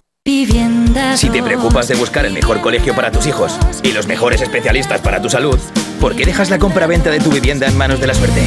Confía en Vivienda 2. Entra en vivienda2.com, la empresa inmobiliaria mejor valorada por los usuarios de Google. Con los ojos cerrados, Vivienda 2. El 2 con número. ¿No te gusta cocinar pero te encanta comer bien? ¿No tienes el tiempo que necesitas pero te gusta la vida sana? La respuesta es platerío.com. Menús completos con materias primas de calidad y cocinados por profesionales. Entra en platerío.com y recíbelo donde quieras. Platerío. Ahorra tiempo. Come bien. Onda Cero. Securitas Direct, ¿en qué puedo ayudarle? Buenas, llamaba porque quiero instalarme una alarma. ¿Ha sufrido algún robo? No, pero lo han intentado mientras estábamos en casa de mi madre celebrando su cumpleaños y ya no me quedo tranquila. Pues no se preocupe. Si usted quiere, esta misma tarde le instalamos su alarma. Protege tu hogar frente a robos y ocupaciones con la alarma de Securitas Direct. Llama ahora al 900-272-272. ¡Vigor, gor, gor, gor, gor, gor, gor, gor! Toma Energisil Vigor. Energisil con maca contribuye a estimular el deseo sexual. Recuerda, energía masculina, Energisil Vigor. Llega el final. Ya toca despedirse. De la serie que ha marcado la historia de la televisión. Os voy a llevar en mi corazón para siempre. Amar es para siempre. Últimos capítulos. De lunes a miércoles en Antena 3. Lo único que quiero es que me sigas eligiendo cada día de tu vida. Y el miércoles a las 11 menos cuarto de la noche. Vive una noche inolvidable con el capítulo final y los momentos más emocionantes de la serie con sus protagonistas en Hasta Siempre Amar. El miércoles en Antena 3. Radio Estadio. Rocío Martínez y Edu Pidal. El árbitro extremeño está sobrevalorado. Es una jugada bien pitada, porque estaba ya fuera de tiempo añadido. Bien pitada, pero la tenía que haber pitado un poco antes, porque ya eh, se crea la polémica y, tiene la habilidad este árbitro siempre de eh, tomar decisiones que no contentan a nadie y, y ya el, el aura de, de gran árbitro pues lo está perdiendo porque, como decimos, está sobrevalorado. Ana. Sí, seguimos con esa pregunta de si está mal arbitrada la última jugada de ayer por parte de Gil Manzano en Mestalla. El, siguen los mismos porcentajes, el 52% dice que si está mal pitada debió dejar seguir, el 49%, el 48% dice que no, O sea, que si pita 52-48. 52-48 y mensajes dice Javi, por ejemplo, dice, da igual los robos que nos quieran hacer, el Real Madrid va a ser campeón de liga. Y por otra parte, Kaiber dice, "N- eh, no hay ningún robo, lo de pretender alargar de más porque sea el Madrid, no cuelas. No debió dejar, no debió dejar de sacar el córner. Oye, antes de meternos en. Pues eh, entonces, en el fondo, es, eh, ese oyente lo que está diciendo es que está mal arbitrada, porque Sí, sí, tenía que haber... La mayoría piensa que se Claro, debió que- pitar antes del, Claro. del- La mayoría de los mensajes que nos están llegando, que se debió pitar antes de la jugada. Antes de meternos Es en que ahí esto. habría otra pregunta, y es si el gol debió subir o no, ¿no? Eh, ¿Cómo está Diacabí en el Valencia? Que ayer nos llevamos las manos a la cabeza cuando vimos la lesión. Edu Esteve. Hola, Edu. Hola, hola Edu, ¿qué tal? Buenas noches. ¿Tan grave como ¿qué ha parecía? Sí, sí. El Valencia ha hecho un comunicado oficial en el que habla de una luxación de la rodilla derecha, pero claro, una luxación es que realmente se le salió la pierna, vamos. Es lo que en un hombro se, te sale, es una luxación, te ponen el hombro y ya está. Pero aquí podría estar afectado todo tipo de ligamentos, incluso hablan de la propia arteria. En cualquier caso, le van a hacer eh, pruebas eh, nuevamente. El futbolista sigue en el hospital. Han sido muchas las muestras de cariño de, de todo el mundo del fútbol. Ayer, por ejemplo, Modric, eh, el jugador del Real Madrid, ponía eh, a través de las redes sociales un tuit en el que deseaba una pronta recuperación. Eh, fue al vestuario a buscarle para disculparse y para ver cómo estaba, porque fue el protagonista de la jugada, pero ya había sido evacuado con una ambulancia. Y fíjate, porque hoy ha, ha querido a través de las redes sociales tranquilizar un poco el propio día que había la afición del Valencia. Ha dicho, os agradezco los mensajes personales de apoyo que recibí después del partido, me han dado fuerzas las últimas horas y termina diciendo, desafortunadamente las lesiones son parte del juego y del deporte de alto nivel, la lucha será muy larga y tendré que hacer todo lo posible para volver lo antes posible a los terrenos de juego más fuerte. Hasta muy pronto, se despide de esta forma eh, Mukhtar Yakabi. Desde aquí nuestro abrazo también, porque iba a decir, además no vimos ni la mitad de lo que vieron los futbolistas que se llevaban las manos a la cabeza, Que, que- que no- que se daban la vuelta, que estaban allí, bueno, asustadísimos. Quédate por aquí si quieres. Yo, yo, yo- yo no he visto nada, Rocío. ¿eh? Yo, yo, yo sinceramente no he querido ver ni la imagen. O sea, solo con ver la cara de Gallá, lágrimas en algún futbolista, cómo llamaban rápidamente las asistencias, con eso ya me basta. No, no, no he querido ver la imagen. Eh, Fernando Burgos, Alberto Pereiro, buenas noches. Buenas noches. A ver, vamos a Hola, de- familia, ¿qué tal? Muy buenas. Manzano. Primero, ¿qué queréis empezar? Descripción de la imagen, yo creo que todo el mundo la habrá visto, pero por si alguien no la ha visto, lo que ocurrió ayer en Mestalla fue. ¿Qué? Penalti del, del gol. Sí, hombre, de la acción Lo que de. pasó en el gol. Sí, claro. que Gil Manzano se equivoca gravísimamente, que interrumpe eh, la última jugada del partido eh, pitando en mitad del centro de Brahim. Y para los que dicen que mm, el partido ya estaba fuera de tiempo, eso no es cierto. Eh, en el minuto 90 el árbitro añade 7 minutos, en el 90-29 pita un penalti que no es de Fran García Hugo Duro, le llama el colegiado del bar, que no era otro que José Luis Munuera Montero, el andaluz.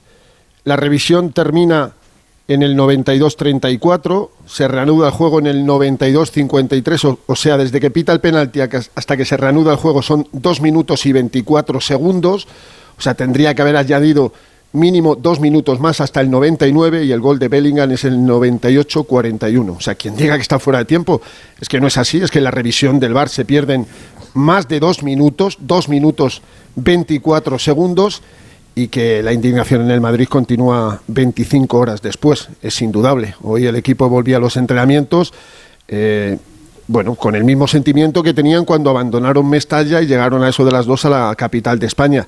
No se atrevió a pitar el penalti, ya sabéis la expresión CC puntos suspensivos Gil Manzano. Eh, hay una eh, sensación, por lo menos que tengo yo, y que crece a lo largo que la gente ve la jugada, aparte del añadir del tiempo que eh, acaba de contar Fernando, que es la realidad de, de una eh, situación que se descontrola eh, para Gil Manzano a través del descuento del, del partido, que es que eh, dónde está el debate en si es una jugada o son dos, el córner de Luka Modric y la prolongación del centro de Brahim. Ahí puede empezar, y somos muchos en la mesa para opinar, si el centro de el malagueño inicia una segunda jugada o es el prolongar de la primera. Y si a partir de ahí el primer pitido, que es el que marca el final del partido, que es cuando centra Brahim, no cuando remata Bellingham, que haya habido mucho error en redes sociales, y ahí es cuando se acaba la jugada, eh, pues empieza a dar más que eh, debate tanto en redes sociales como en radio, televisión y, y periódicos. No lo sé, la sensación que tenemos eh, todos los que estamos ahí es que hemos visto algo insólito, algo histórico, algo sin precedentes. Sí, eh, sí, prece- no- precedentes hay, Sin precedentes no. hay, porque el año pasado Muñiz Ruiz anuló un gol del Valladolid, pregunta a Pezzolano, contra el Sevilla. Yo creo que en esa, fíjate, en esa el árbitro también se equivoca, de su carrera. pero, pero Ortiz ya Arias. se, Ortiz Ortiz Arias, Arias, perdón, sí, Sí, sí, Se, eh, se da, eh, se da la vuelta mucho más grave. Se da la vuelta, deja de mirar la jugada y es verdad que hay un golpeo del jugador del Valladolid y la No, jugada no, no, no. Edu, Edu, Edu, hay una imagen donde se ve perfectamente que Gil Manzano se da la vuelta, es verdad, pero que de no termina. No, del, año pasado. Ah, vale, vale, perdón, perdón. Hablo de Ortiz. Arias. Se da la vuelta, levanta el brazo, es evidente que él pita al final y que en la jugada inmediatamente eh, posterior, porque es, es esa misma acción, el jugador del Valladolid marca el gol. En lo de ayer, bueno, lo, lo primero yo creo que Gil Manzano es el primero que sabe que se va a convertir en protagonista posiblemente durante todo lo que queda de temporada. Si pudiera meter la cabeza debajo del suelo y no sacarla en siete días, seguro no, no, que... lo- no lo sa- no sabe cuánto. Por Se- cierto, veo que estáis seguro- en forma. Ha dicho pre de precedentes y habéis saltado cuatro. Está bien la cosa, ¿eh? Se- seguro que optaría por ello. Porque sí lo hay. Eh, no, dices de partidos que acaban inmediatamente antes de una acción de gol. Claro. En la acción del Valladolid del yo creo que incluso alguno se para sí. y todo. Ayer los jugadores del Valencia, eh, alguno llega incluso a lamentarse por el gol de Bellingham. Mosquera, alguno no pone el nombre Mosquera. No sé, bueno, Mosquera, vale, pues no se dan cuenta. El portero también, Mamadasvili, también sigue la jugada y no sé si no lo escucha o no cree que el árbitro pudo pitar el, el final en esa jugada. A mí lo que me parece es que Gil Manzano, esto es una evidencia, les dice a todos que la jugada se acaba con el córner. Entonces tiene la oportunidad de pitar el final cuando se produce el primer No, no, les dice despeje. dos cosas, perdona, Antes de Edu, abrir el balón a la cosas. banda, tiene la No, no, oportunidad de pitar el final. cosas, per- ¿Por qué no lo hace en ese momento y deja Escúchame. seguir el balón hasta el centro de Brahim? No lo sabemos. Es algo que no podremos contestar les hasta que no escuchemos a Gil cosas. Manzano. Les dice, les dice que es la última jugada del partido Hmm. y que es un remate directo, punto. Sí. Claro, O sea, entonces, no habrá ¿qué, segunda qué jugada, ocurre les para que Gil Manzano No habrá segunda jugada. no pite- porque Evidentemente, no es cuando hay un rechace del portero y el balón va a parar a la frontal del área, fuera del área, a pies de Brahim, es una segunda jugada. Sí, pero que tiene- pero- Brahim hace un recorrido, se Pero va digo hacia David, la banda digo David y que tiene, consigue sacar el centro. tiene tiempo suficiente, cuando el balón Sí. sale del área, tiene tiempo suficiente para pitar el final Evidentemente, y este que es nadie se hubiera extrañado. Y que nadie tú- se hubiera hay extrañado. una- hay una déjame imagen terminar, ahí. déjame terminar. Pero si a los esta- 22 futbolistas, tú antes del córner les dices, es la última jugada del partido y no voy a permitir una segunda jugada. Tú en el rechace de Mamarrachvili tienes que dar por concluido el partido. Esa segunda Ese frase es el error no- de esa segunda frase no la dice, Pero David. que nadie hable. La segunda dos cosas frase quiero decir. no la dice. Dos, co- dos cosas quiero decir para, para terminar. Que nadie, No, que no, nadie no, hable primero de gol anulado. David, pero un segundo, un No, segundo, no, dice, pero que nadie hable. No, perdóname. es que hay una deja- frase déjame terminar, yo te escucho. Gil Manzano en la frase no la dice. O sea, ¿Eh? que, no, no. estoy flipando. Manzano dice que el córner será la última acción del partido. Él dice todo el rato la última. La es última, la última. La segunda se jugada, acaba, esa cosa la no la dice. La última Bueno, se es acaba, que la no, última es que se no puede, haber, no puede haber segunda jugada si te dice no- que el córner no es la última pongas jugada del frases partido. de Gil Manzano en su boca si no puede- las ha no dicho. puede haber segunda jugada. Él Venga. tiene que pitar cuando, cuando rechaza a Martasvili. Acaba y, dos cosas, y dos cosas quiero decir para terminar. Hmm. Primero, no se puede hablar en ningún caso de gol anulado, porque pita antes. Hmm. Es que ha habido gente hoy que he escuchado que hablaba de gol anulado. No, no hay gol anulado. Pita antes. Eso es mentira. Y luego, no lo es. no sí, lo es, sí, pita evidentemente. Pero bueno, ahora seguimos. No, Acaba el argumento y va. Sí, sí. Y, y lu- y luego, y luego, segunda cosa importante. eh, si hubiera dejado seguir, es decir, cuando tú has dicho que el última, la última jugada es el córner, si tú dejas seguir esa acción y acaba marcando el Madrid, entonces el que tiene motivos para quejarse y bien es el Valencia. ¿Estamos de acuerdo o no? No, porque seguiría Ah. la jugada, nos No, ha no, explicado, perdóname, nos ha perdóname. explicado, sí, Si seguiría la 22 jugada, nos perdona, el córner la última acaba jugada. de acaba de explicar Fernando Burgos también eh, que se habían perdido dos minutos y pico en revisar esa jugada, pero para mí yo yo creo también, mira, hoy tengo convencimiento de muchas cosas. Ah, cuenta, cuenta. Que, Anda, Manzano, hoy. si volviera a arbitrar ese partido, nunca jamás haría lo que ha hecho. Y hay una imagen Hombre, que es muy clara. Yo creo que piensa una cosa y la contraria en décimas de segundo, cosa que a mí me extraña en un árbitro de su experiencia, porque él dice, muy bien, la última, pero es que efectivamente le da tiempo a pitar antes, pero no es que le dé tiempo, es que cuando el balón le llega a tiene, se lleva el silbato a la boca para pitar y no pita. ¿Y cuándo pita? Cuando Brahim centra.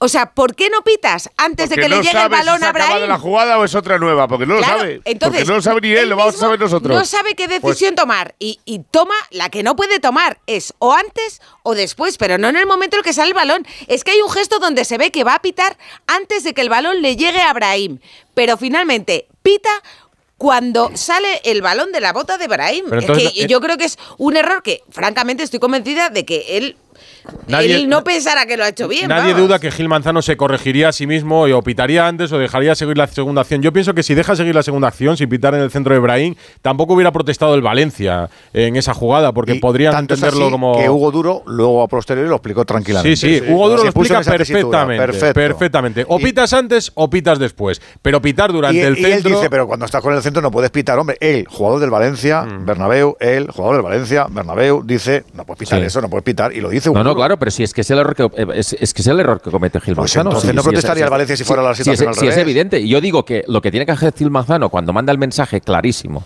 de que es la última jugada del partido, pues la última jugada del partido en un córner es el centro y si hay remate o no hay remate.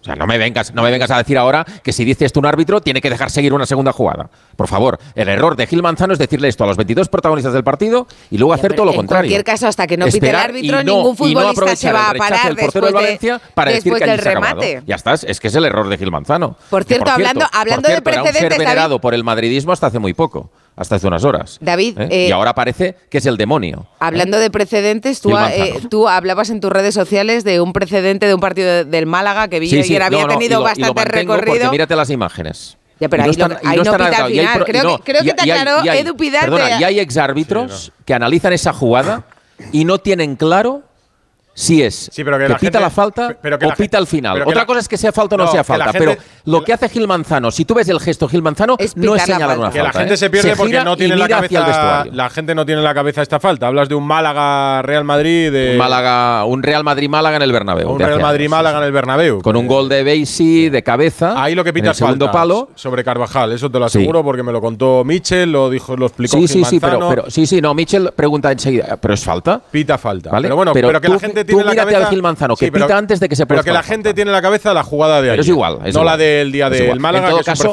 no era inédito. Es Yo creo el. Madrid no es el ombligo del mundo. Bueno. No es inédito lo que pasó. Vale, ¿qué os Ya ha pasado. Y para Ancelotti sí era inédito, que es lo que explicó Ancelotti. Para él era inédito. Él no había. Sí, no, no, yo digo por los que han dicho que era inédito, que era lo, increíble, que no habían visto nunca nada igual. Lo primero, me dejas hablar un momento, por favor. Lo el primero que dijo inédito fue Ancelotti en sala de prensa. Que inédito para él, Fernando dijo situación para él era una situación inédita, sí. Para él. Claro, pues eso. Pero no en el eh, fútbol. Eh, pero, pues tampoco, pues hemos visto tantas aquí. Algo en el no, pues nos acordamos que de la, del Valladolid pasado. esto nunca en su vida. Él, vivió la jugada en primera persona y luego yo creo, para mí, sí que hay continuidad en esa jugada. Hay una continuidad terrible en la jugada. Pero me parece que, esa jugada tenga que ser interrumpida en absoluto. O sea, para ti no es una segunda jugada. Para pero ni, pero ni de. Ni vamos. O sea, eh, eh, conduce, conduce Brain tras un rechace fuera del área, se va a la banda y, hasta que mete el centro, dices que no es una segunda jugada. Se lo cambia a mierda. No es una segunda pues jugada. Vemos el fútbol distinto, Burgos, Evidentemente que lo vemos y los colores, evidentemente que lo vemos. Pero es que es tan flagrante. Mm que repito. No, flagrante no es. Flagrante no es porque todo el mundo lo puede interpretar según. Para mí sí. Es para tan flagrante, sí, pero no es flagrante. Lo que es flagrante es, igual para todo el mundo, Burgos. Que no, para ti, para otros. un momento que ya estás acaparando mucho. Es tan flagrante que el bar y Gil Manzano no pero cálmate, eh. A mí, dos, tranquilidad, No, calmado. ¿eh? El que no estás calmado eres tú que no da dos minutos. Que dijiste Repito, que no lo volverías a hacer. El reloj, Burgos, mírate piénsalo. el reloj, 98-41, míratelo, que no te lo has mirado. Y eh, para mí es una segunda jugada, Burgos, te guste o no te guste. A mí, en mi opinión, es una segunda jugada. ¿A ti no te lo parece? Perfecto. No te has mirado el reloj, perfecto. mírate el reloj. Si es no, no, me te, digo, te digo que en el concepto futbolístico lo de Brahim es una segunda jugada. Aquí y en Lima. No hay segunda jugada. Vemos el fútbol diferente. Tú lo ves con un Absolutamente distinto. Ya está. Pues, pues ya está, no eh, pasa nada. Pero es que tú no eres mejor en ese fútbol. Pe no, ni tú tampoco. No, no, pero es que yo no voy de mejor por ninguna, por ninguna no, Yo no digo que sea mejor, yo, no yo digo mejor. mi opinión. Yo no voy de tuya, mejor. Pero no lo, Repito, no lo vendas como flagrante minutos, porque es tu 41, opinión contra la mía. Si habláis a la vez, no 1.41, no hay opinión. hay un dato estadístico. Y para, no, me hables, no me hables del tiempo, háblame del concepto futbolístico. Un rechace fuera del portero del Valencia, si la coge un jugador del rival fuera del área, es una segunda jugada. Te lo dirá cualquier entrenador del mundo en las antípodas. Eh, eh, tus entrenadores del mundo, perfecto, los míos a lo mejor piensan ah, ha quedado claro, ha quedado claro. Seguro. No. No, ha quedado claro, no, ha quedado clarísimo. Que si hubiera Clarísimo sido para ti, Barça, para ti. la jugada tendría continuidad. Gente. Eso es indudable, pero indudable. Eh, Pereiro, para que querías hablar antes. ¿Para ti? No, yo considero eh, que no es una segunda jugada. Creo que hay un cambio de dirección de pierna de Brahim en el centro y que eh, si duda Gil Manzano no vamos a dudar los demás. Creo que no se puede aseverar nada. Igual me puedo equivocar yo pensando que no hay una segunda jugada, como se puede equivocar David, eh, pensando que es imposible que no haya eh, una segunda acción y que todo pertenece al saque de Modric en el, en el córner. Creo que es tan ambigua, tan rara, tan dudosa, tan inédita, lo voy a volver a decir sin que me salte nadie al cuello, por favor, y tan excepcional en, en un partido de fútbol que crea lo que eh, llevamos eh, casi treinta y tantas horas hablando. Y yo tampoco lo había visto nunca. Nunca, porque las comparaciones que he visto en el tuit de David en el partido de Valladolid, que lo he visto todo, ¿eh? que no Mm. soy ajeno a la realidad ni a tal, no me parecen eh, jugadas eh, parecidas, pero eh, creo que nos cabe ese punto eh, de eh, dudar eh, hasta el fin de los... No, Lo que, creo le, que lo son que- jugadas lo- lo que- lo- le va, lo que- perdóname una- perdona, una acabo yo, David. Pere. Lo que, le va, lo que le va a matizar el, el CTA en la próxima reunión a Gil Manzano es que eh, podría haber pitado el final del despeje, podría haber pitado el final si entiende que es una segunda le jugada. varias podría cosas haber, de los últimos podría haber minutos, dejado varias, ¿eh? terminar No la sola. jugada. Lo que en ningún caso puede hacer es pitar el final del partido en medio de un centro al área después de haber Es dejado que sacar el in- es que eso es indecente, Eh, eh, lo siento, En Valencia. Esteve, ¿lo veis de manera diferente o cómo se ha vivido en Mestalla? No, no, no, no lo vemos exactamente igual. Yo creo que Gil Manzano se equivoca.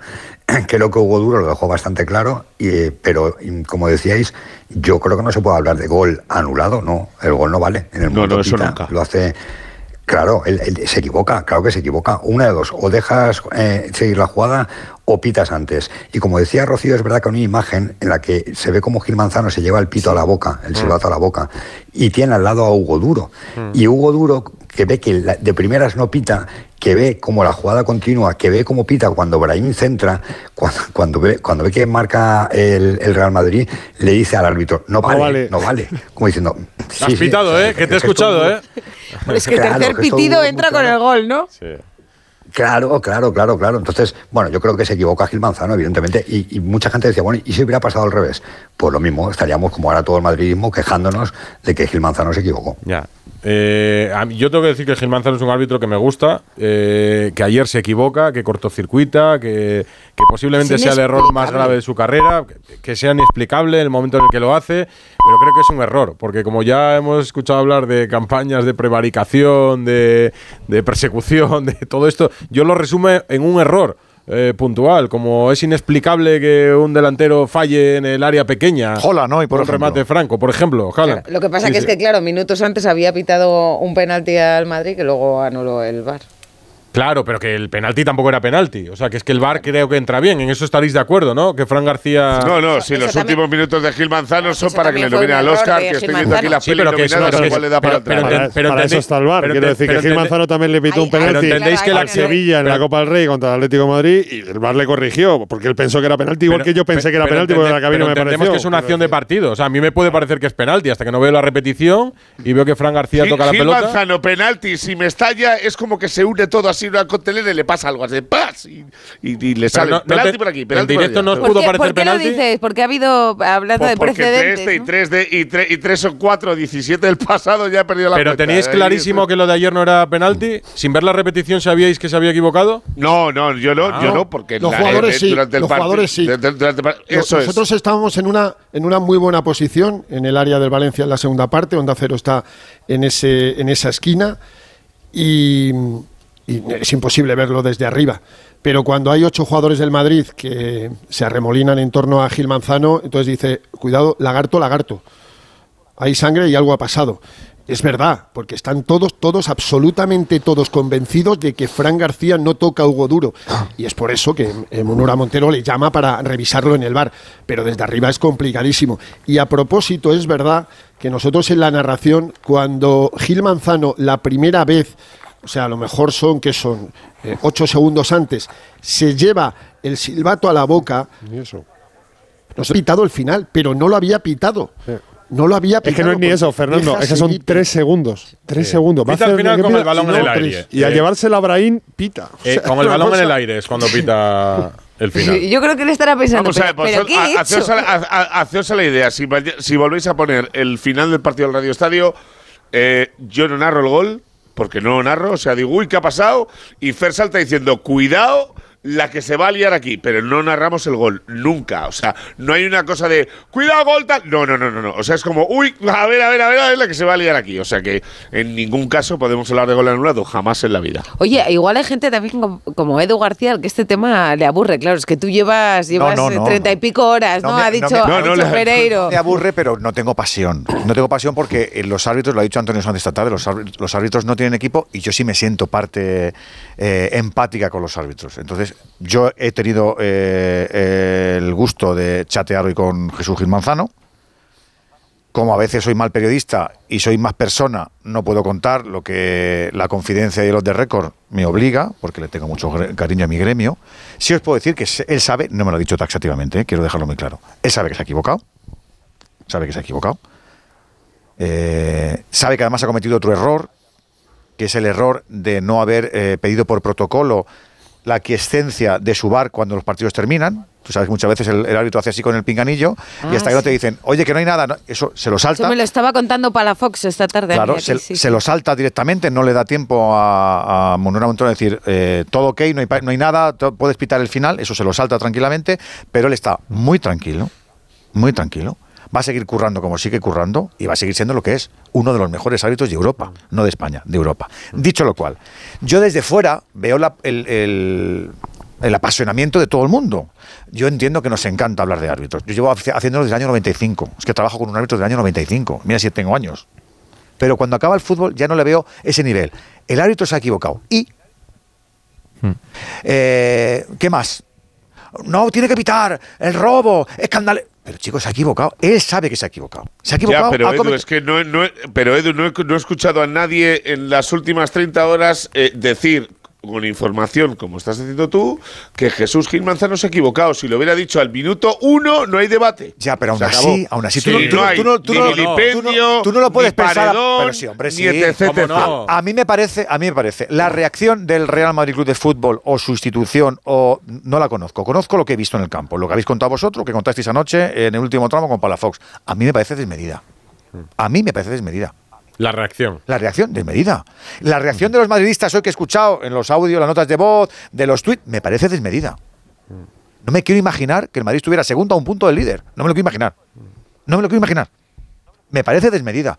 No asumiendo Pero como ¿Por qué tiene lo que. dices? ¿Por, por, por lo de decir que el Madrid considera que si hubiera sido al revés sería esto No, la no, no. por- mundial lo, del lo- reino? lo digo por lo que lo digo. Porque No. hay gente que está enarbolada, eh, que, que- madre mía, que, que vergüenza. Bueno, que, sí, ¿eh? Yo sí por pienso. eso digo, que yo, pi- yo como lo veo con, otro, con, con otro, pa- otra pasión, digo, No, madre yo- mía, pero yo- yo es, pi- es un yo error, es que pienso no hay que más. cuando estos errores van en contra del Madrid, el Madrid tiene tal representación en, las, en la afición, en los medios, en, eh, en todo. Hay, hay- Pero Edu, porque hay, muchos madridistas. y hay madridistas que se habrán sentido robados. lo llevan robados, robados, robados. No, nos han robado, claro nos han robado. se- lo sienten Yo en el- tengo aquí lo los sienten- mensajes de mi ahijado que tiene 17 años y son. Y yo ya no te contesto más. Edu, lo sienten en el extremo. madre mía, madre mía, el manzarán es este, no puede pitar más, decía el lo, jodido. lo llevan al extremo. De igual manera, si hubiera sido el, el- el favorecido el Fútbol Club Barcelona, le- lo hubieran llevado al extremo también. Y si el perjudicado hubiera sido el Fútbol Club Barcelona, en Barcelona lo llevarían también al extremo. o sea, es que últimamente Pues que- vivimos solo en los pues- extremos. pues qué rollo, Pidal. Pero que es así. Qué ¿Tenéis rollo. alguna duda de que sería Bueno, así? no, que te recuerdo- y, y en cambio, mientras en, Vi- en Vigo, en Sevilla, en Valencia, recuerdo, Edu, en que- Valladolid estarían diciendo aquí solo importan el Madrid y el Barça, porque esto mismo ocurrió en Balaídos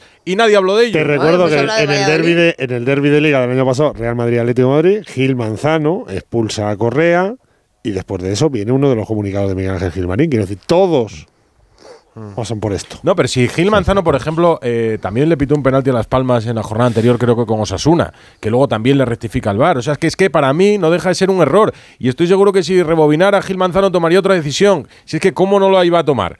Eh, nadie imaginaba No, que podía pitar Hay con una el balón frase en el Edu, que aire. acaba de decir el Pitu antes de que le despidas, que es si él sabe cómo acaba la jugada, no la anula. Porque sabe lo que pasa. sabe, Mira. Pereiro, con Sí, el balón en el aire, en el centro de Brahim, él pita al final y hubiera sido un error de todas formas. Pero si el cabezazo de Bellingham acaba fuera, pues pasa desapercibido. Si el remate de Bellingham acaba fuera, anécdota, nadie es. piensa en ello.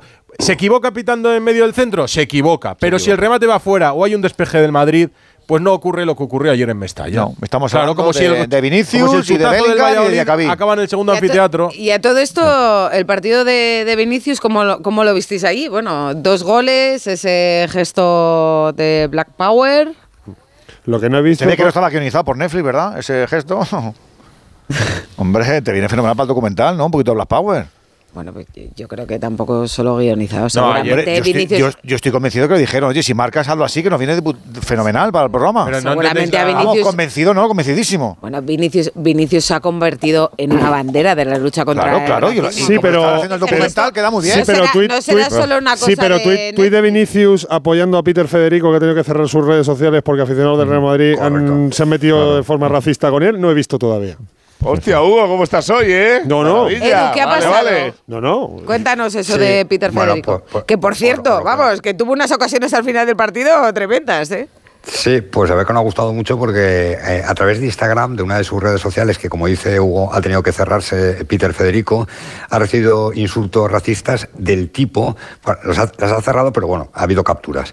No muerdas la mano que te dio de comer, cabeza de nido, en patera te tenías que haber ido.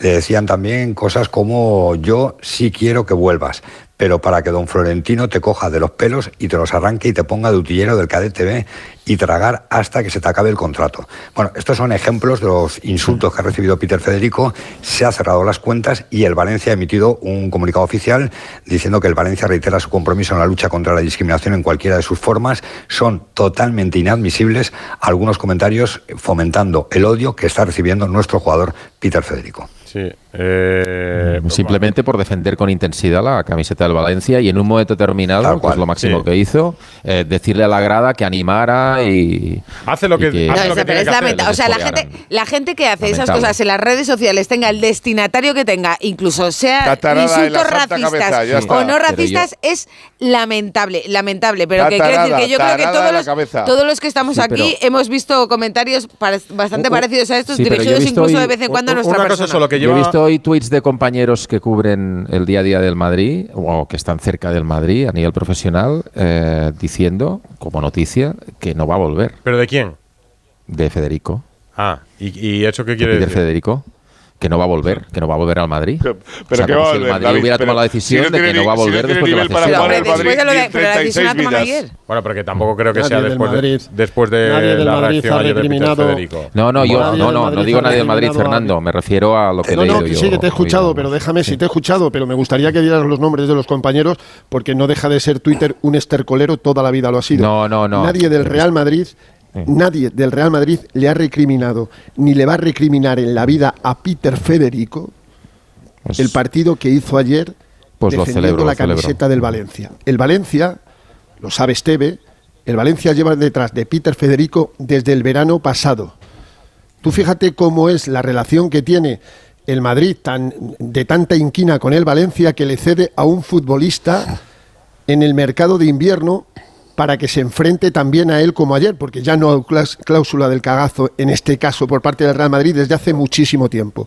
De hecho, nueve de los 18 goles que ha encajado el Madrid se lo meten exjugadores y excanteranos la mayoría de Y, ellos. y- a lo y que me voy. parece una buena decisión Un- que haya tomado, el una Madrid en decisión contra de lo que hace el Barça últimamente, que es todo lo contrario. y No, yo es lo critiqué verdad, en su día con el Madrid y lo critico con el Barça. Lleva un tiempo la Desde hace muchos años el. Madrid. Desde hace muchos años el Madrid lleva haciendo esto. Y a lo que voy, el Madrid, que Peter Federico en la temporada, la primera temporada de la segunda época de Ancelotti, jugó 36 minutos divididos en tres partidos, con el primer equipo, con Ancelotti. Ancelotti les llevó a tres partidos y jugó 36 minutos. El Madrid hace mucho tiempo que entiende que hay jugadores que no tienen el nivel y los cede pa- para que se foguen. Oye, y si luego lo hacen bien, pues o le sacan un dinero o lo vuelven. Es el caso de Miguel Gutiérrez, por ejemplo. Pero eh, de verdad, o sea, Twitter no deja de ser un estercolero desde hace mucho tiempo, con Peter Federico, con Hugo Condés, con Pereiro, con Rocío, con Edu, con, con David, conmigo, con eh, eh, Edu, afortunadamente Edu García no tiene Twitter y yo le aplaudo, siempre le aplaudo. vive. Porque es, no, no, es una vergüenza. Este, este, este es una vergüenza. Y luego hay compañeros y hay, hay de todo en este mundo, hay de todo. Pero el Madrid está encantado. con yo lo contaba ayer. Si Peter Federico marca las dos que tiene, eso significa, porque era dificilísimo, no estaría en el Valencia, estaría en el Madrid, porque sería buenísimo. Desde aquí, desde aquí felicitamos a Peter Federico por el partidazo Por que hizo ayer y ¿Sabéis- sabéis saludamos. de qué barrio es? Y salu- ¿De qué ¿Sabéis barrio? de qué barrio es? ¿Sabéis de qué barrio ¿De es? qué barrio? Del mismo barrio de- de- que Raúl, de la colonia Marconi. de Ah, mira, Villaverde, y barrio- saludamos.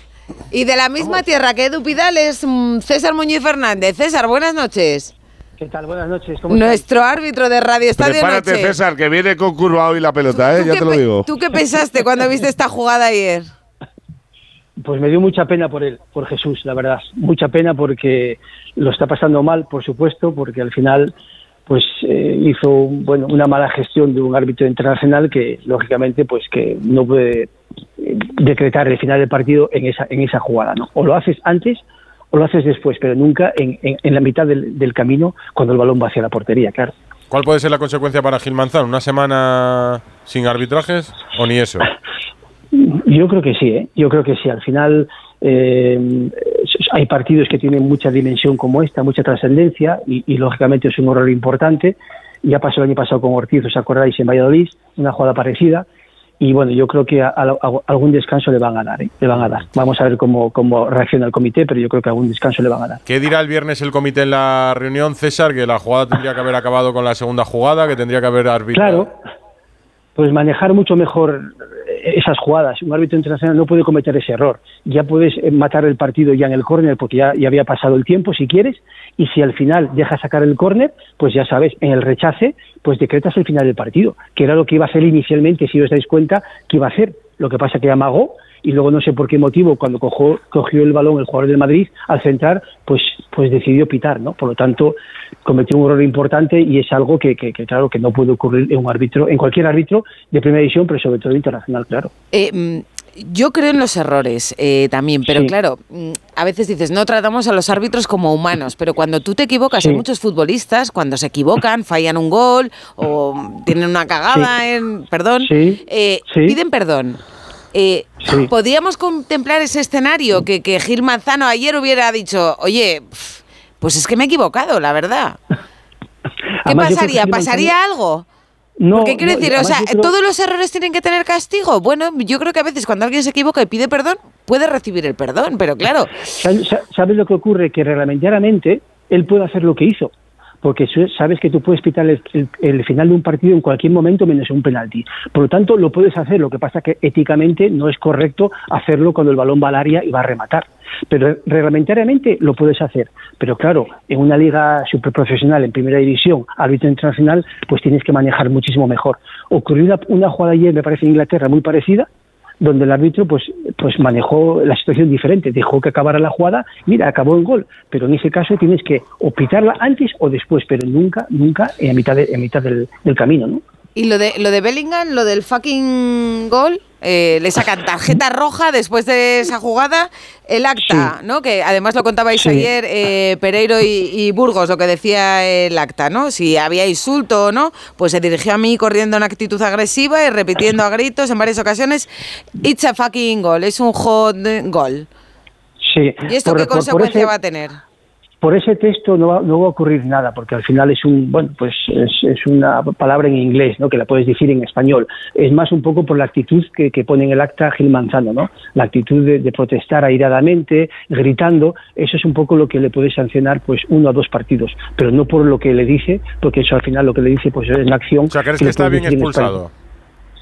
Bien, bien, expulsado por, por la actitud, por el gesto, ¿eh? por la protesta irada. ¿eh? Al final, Lo que pasa es que yo, yo veo un poco sí. complicado en un campo de fútbol eh, hablar sin gritar. Lo veo un poco aquí complicado. Grita, aquí también bueno. grita de vez en cuando, estás en un, en un estudio. ¿eh? Yo, yo sí, bueno. yo sí, tengo, soy de voz contundente. No, pero, pero, en un par, César, pero, en un campo de fútbol ayer, lleno de gente. Pero César, César una pregunta. Sí. Ayer Fernando y yo teníamos una duda. Eh, a raíz sí. de eh, cómo está redactado el acta y lo que se ve en la imagen, que se ve que al final. Yo tenía la duda de si le empujaba por detrás o no cuando protestaba, que al final no le empuja y solo es por el It's a fucking goal. Eh, el recurso del Madrid, que va a aparecer evidentemente a raíz de la sanción que sean uno o dos partidos, puede hacia adelante porque no va a mayores y porque no hay insulto o no hay Dios que le quite a Bellingham un par de partidos por esto? Vamos a ver, Madrid va a recurrir como cualquier equipo, pues que puede recurrir, por supuesto, pero lógicamente, eh, si en el vídeo se ve que le protesta iradamente, eh, gritándole, pues al final eh, la protesta está contemplada en el reglamento, no puedes protestar a, a, al árbitro, la máxima autoridad. Entonces, en ese aspecto, por eso te digo que mínimo un partido le va a caer. Yo creo que van a ser dos, pero mínimo un partido le va a caer. Eh, gracias, Muñiz. Un abrazo.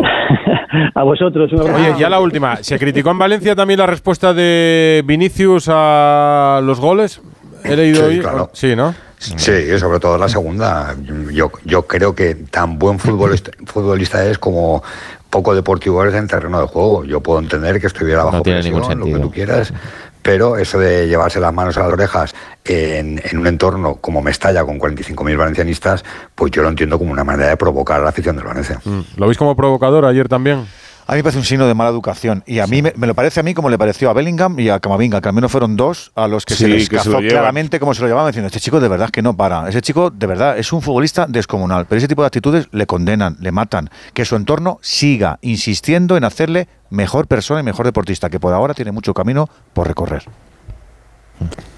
¿Alguien Es que no- no tiene ningún sentido eh, viniendo de lo que se venía.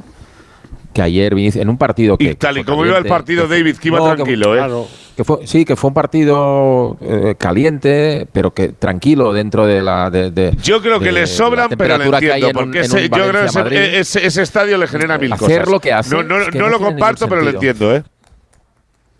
Pero, ¿por qué lo entiendes? O sea. Porque Yo no sé, porque me da la sensación de que que él, él cuando ve una imagen y cuando ve cierto sitio de ese campo se acuerda de cosas, digo que no lo comparto, pero le entiendo lo que se le Por puede eso por tiene que seguir trabajando, Pero, ¿no? pero creo que no lo hace bien. Porque no le te- se- no le termina que- de salir la de templanza. Ayer, a- pero ayer, por ejemplo, eh, ayer lo lo entendéis comparto como una, lo entiendo, pero lo entendéis como En una el respuesta segundo de gol, ¿no? reacción, ¿no? En el segundo, en el primero, No, el la verdad segundo que no, el segundo lo dice, hazlo del brazo, A mí, la, a brazo". mí la reacción del primero no me importa, ¿eh? No, no, por eso Es digo que que, es- la es primera, que el primero está muy reivindicativa, bien. claro, hombre. Claro, o sea, si es una Sí, pero reivindicación respuesta, muy, respuesta, Edu, lícita. ¿a qué? ¿Respuesta a qué? O sea, yo lo que pregunto es Lo que respuesta sufrió la qué? temporada pasada. El resto, a lo que sí, bueno, pues que hay muchos otros futbolistas que han sufrido cosas también y no Sí, tienen pero este estamos hablando de Vinicius pero ese gesto este reivindicativo lo ha hecho, lo ha hecho mucho, mucho deportista de raza negra. Muchos deportistas, David, sí, hombre. muchos. No, no, no, no. Ah, lo del Bla- lo, lo- Lo del Black lo Power, lo del Black Power. No hablamos, de, hablamos Bueno, del primer hombre, gol, del Black Power. Hubiera estado bien que a lo del Black Power le hubiera añadido eh, ir a declarar cuando le pidieron ir a declarar cuando estaba de vacaciones. Esto también estaría bien. Aquel día no le interesó hacer el Black Lo Power. Eso también está bien. Pero no, lo del Black Power no lo critico, No, evidentemente, solo hombre, faltaría. Yo me refería, yo me refería a llevarse las manos a las orejas. Sí, sí. A lo que hizo Raúl en el Camp. Nou o Messi en ¿Esto qué el sentido tiene Santiago esto? No Bernabéu. tiene ningún sentido Ninguno, esto. es verdad. La una menos 10 y hemos acabado hablando de lo que sucedió ayer en Mestalla entre el Valencia y el Real Madrid. Edu García, Hugo Condés, David Bernabéu, eh, Fernando Fernando, Burgos, Burgos, Alberto Alberto Pereiro, Pereiro. y no queda nadie. No nos falta nadie, ¿no? Adiós. Un abrazo a todos. Un abrazo a todos. Eduardo Esteve, chao, chao. Ah, Edu Eduardo Esteve. Esteve, verdad. No, no te vayas, que Eduardo. le, le ha cogido el teléfono a Bustillo a Ana Peleteiro. Vamos a felicitarla. Radio Estadio. Onda Cero Madrid 98.0 FM. Abrimos el nuevo Health Center de Quirón Prevención, donde nuestros especialistas en traumatología, fisioterapia, rehabilitación, nutrición o coach mental tratan personas y no solo lesiones, porque la salud y el bienestar también se entrenan. Quirón Prevención. Prepara hoy tu salud del mañana. Cuando pienses en muebles nuevos para tu cocina, piensa en Kixen. Kixen es una empresa del grupo Duchamanía, con la misma profesionalidad y compromiso. Los muebles perfectos para tu cocina por encargo, a la medida de tus necesidades. Infórmate en el 91 762 98 76, en kixen.es o en el Paseo del Molino 6. Y recuerda que Kixen es K-I-X-E-N. ¿Te preocupa el futuro de tus hijos? Ayúdales a dominar las matemáticas y la comprensión lectora. Ser buenos en matemáticas, leer y escribir bien y desarrollar el pensamiento crítico son claves para el éxito académico. El método Smartick es tu solución. Entra en smartick.com y pruébalo gratis. Los Fernández son muy amables, recogida a domicilio, de cortinas y edredones, de alfombras y de tapices, limpieza y restauración. Los Fernández son muy amables, los Fernández son muy amables. 91 308 5000. ¿No te gusta cocinar pero te encanta comer bien? ¿No tienes el tiempo que necesitas pero te gusta la vida sana? La respuesta es platerío.com. Menús completos con materias primas de calidad y cocinados por profesionales. Entra en platerío.com y recíbelo donde quieras. Platerío. Ahorra tiempo.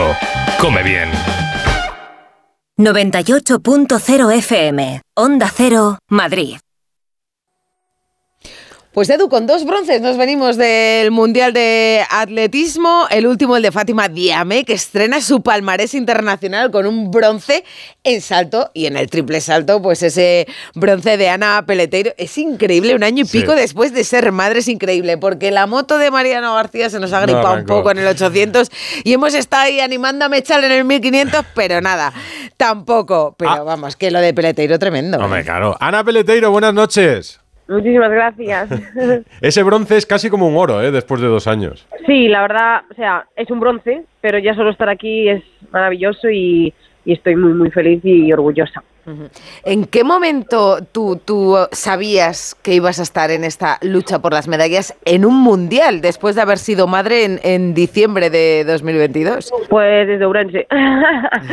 Creo que lo dejé caer bastante, sabía que estaba en buena forma y que y ese último salto en Ourense me dio muchísima confianza. Obviamente, cada campeonato es cada campeonato, había que llegar aquí y lucharlo, pero creo que a lo largo de los años he demostrado que las competiciones se me dan bastante bien, así que venía con muchísimas ganas y con el objetivo muy claro.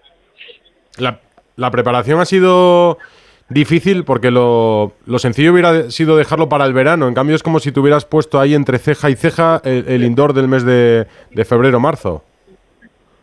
A ver, tampoco hemos hecho nada fuera de lo común, o sea, hemos entrenado y han ido saliendo las cosas poco a poco. Creo que he, entrena- he competido lo justo y necesario sin abusar y una cosa que sí que teníamos clara es que queríamos hacernos la mínima de la World Athletics para los juegos, ¿sabes? Que eso al fin y al cabo pues te da como mucha más tranquilidad de cara al verano y veníamos a por esas dos cosillas, así que Dos cosillas, eh, creo que he aprobado el examen, Pedroso. Vamos, ¿cómo que si lo has aprobado? Ah, Lo has sacado, lo has sacado con nota. ¿Eres una saltadora diferente ahora? El de hoy en Glasgow ha sido, bueno, pues tu mejor actuación en, en pista cubierta. Bueno, yo creo que al fin y al cabo, a ver, es que tengo 28 años ya, eh, ya llevo muchos años en esto, la experiencia pues se va curtiendo y, y, y vas también sabiendo apreciar de mejor forma el hecho de llegar a un campeonato con salud. Siempre lo digo, no esto no, no llega solo, yo me cuido mucho, yo soy muy constante con mis fisios, con mi nutricionista, con mis sesiones de coaching mental, entonces nada llega solo, o sea, me lo trabajo y pues gracias a Dios estoy teniendo pues resultados. Decías como que al- quizás esto de la maternidad te había, te había llevado también a tener incluso un poco más el apoyo, el apoyo del público. Claro, es que piensas en lo que has hecho hoy, cuando hace poco más de un año acababas de, de dar a luz con lo que cambia el cuerpo de, de una mujer, es que es un mensaje el que lanzas tú también, ¿no? Ya, a ver, que el cuerpo cambia, pero, pero todo es posible y con ganas y trabajo, sobre todo trabajo, eh, las cosas llegan. Pues hay veces que se tarda más. Yo eso decía a mi familia, "Jo, hoy he cumplido el sueño que mm, tuve desde el primer día que me quedé embarazada, Mm. que siempre dije a mi familia, Buah, o sea, quiero mm, volver a mi mayor ah, nivel porque quiero ganar una medalla con Lu en la pista. Y yo le decía, en plan, pensaba que iba a tardar más en vivir este momento, pero eh, estoy feliz, la verdad, porque es lo más. O sea, fue un momento que ella lo va a tener para siempre guardado en fotos y que estoy segura de que, no sé si lo recordarán nítidamente, pero bueno, alguna sensación tendrá seguro. ¿Cómo lo has celebrado con ella? Bueno, la verdad que llegué al hotel y Benjamin me cogió una cerveza, pero es que no, ni me entraba. O sea, es que me levanté a las 6 y 20 de la mañana y lo último que me apetecía era una cerveza. Pero bueno, eh, comí con mi familia y estuvimos juntos y para mí esa es la mejor celebración. ¿Tienes la sensación, Ana, de que esto también es un, un espejo para otras deportistas que puedan pasar por la misma situación, para que tengan el apoyo de la, de la federación, para que tengan todos los apoyos necesarios para volver a la competición después de, de ser madre y ver que es posible además conseguir un, un triunfo? No solo volver a competir, sino en tu caso, ahora mismo un bronce y quién sabe en el futuro. Sí, a ver, yo a mí no me gusta ser ejemplo de nada porque creo que cada persona, pues, eh, sabes, tiene sus objetivos y, y al fin y al cabo, pues también es una responsabilidad que no sé si me apetece coger, Mm. pero sí que Bueno, o al menos en abrir sí camino. se puede. Mm. O sea, sí, en plan, tenemos la suerte de vivir en un país maravilloso como es España, eh, en el cual pues eh, las instituciones apoyan a las mujeres deportistas, en mi caso. Por lo tanto, pues si puede servir de ejemplo a lo mejor a mujeres que estén dentro de, mi mundo, que tengan miedo a la maternidad por miedo a perder ayudas, miedo a no ser posible. O sea, sí es posible aquí. Contamos con un sistema de ayudas a la mujer mm, deportista maravilloso y me gusta decirlo porque creo que mm, los demás países nos, nos lo están viendo y lo están como alabando mucho. O sea, en este campeonato han sido muchas las personas que me han dicho, jo, qué bien lo está haciendo en España, la Federación Española que bien lo está haciendo. O sea, que a lo mejor también ellos están viendo eso porque yo estoy dando, lo estoy vis- visibilizando y, y me parece importante, ¿sabes? ¿Y París qué? Porque ya conseguiste el bronce en Tokio después de este bronce. Estoy un poco harta ya de los bronces. Pero bueno, también te digo, eh, firmo hoy un papel, o sea, dame el contrato que firmo. Pero bueno, lo más importante es llegar con, con salud, siempre lo digo, que me den salud, que el resto lo pongo yo. Y nada, en plan, antes está Roma y en Roma también lo quiero hacer muy bien. Me apetece mucho volver a un campeonato de Europa, que es un campeonato brutal. Y, y paso a paso, hay que seguir, hay que seguir sumando centímetros. Pues muchísimas gracias. Desde Glasgow, bronce en ese mundial. Esos saltos tan bonitos además, porque es que es que es una maravilla, es una maravilla verte saltar. Y la mamá de Lua que ha vuelto, ha vuelto por las eh, medallas. Y ya no le gusta, no le gusta mucho el bronce, así que nada. me encanta, me encanta. Pero bueno, le gusta, le gusta un poco. más. Tiene, tiene el morro más fino todavía y piernas aún mejor. Ana Peleiteiro, muchísimas gracias por compartir con nosotros A esta alegría que nos has dado en Radio Estadio Noche. Chao, chao. Hola, vamos rematando rápidamente. Ha terminado ese partido de exhibición en Las Vegas de Rafa Nadal contra Alcaraz. Ha ganado Carlos Alcaraz al final. Primer set para Nadal, segundo para Alcaraz y tercero en un super tiebreak. Ha ganado Alcaraz 14-12. Partido muy entretenido con Ha puntos estado. Feliciano ahí. Rafa Plaza, Rafa nos- Plaza. Oye, pues a mañana, ver si sí, mañana sí. nos lo cuentan. Jornada 29 en segunda, ha ganado 2-1 el Andorra al Valladolid, 2-1 también el Tenerife al Mirandés, el Zaragoza perdido en casa 1-0 con el Amorebieta, Leganés 0, Eibar 2 y ahora mismo el Leganés líder y el Eibar le acompañarían en el ascenso directo y en promoción Español, Sporting, Valladolid y Burgos. Dos apuntes de Ahí primera federación. En el grupo 1, duelo gallego, el Depor ha ganado 4-1 al Lugo. Es la séptima victoria consecutiva del Depor que se pone líder de su grupo y atención, más de 28.000 personas en Riazor. Y parecido en Málaga, que ha ganado 1-0 al Ibiza, dentro del grupo 2, y más de 26.000 personas en la Rosaleda. Los equipos tienen que subir. El Málaga es tercero ahora en ese grupo 2, donde domina el Castellón. Otro afectado de la jornada, Borja Mayoral. Tiene afectado el menisco de la rodilla izquierda y puede haber rotura, aunque no está confirmado. En el mejor de los casos, dicen que volvería a jugar las últimas jornadas. En Alemania ha ganado el Bayern Leverkusen 2-0 en campo del Colonia y a falta de 10 jornadas aventaja en 10 puntos al Bayern de Múnich. En la Premier ha ganado el City 3-1 al United y está todavía a un punto del Liverpool. Y en Italia, el Napoli, rival del Barça, ha ganado 2-1 a la Juve.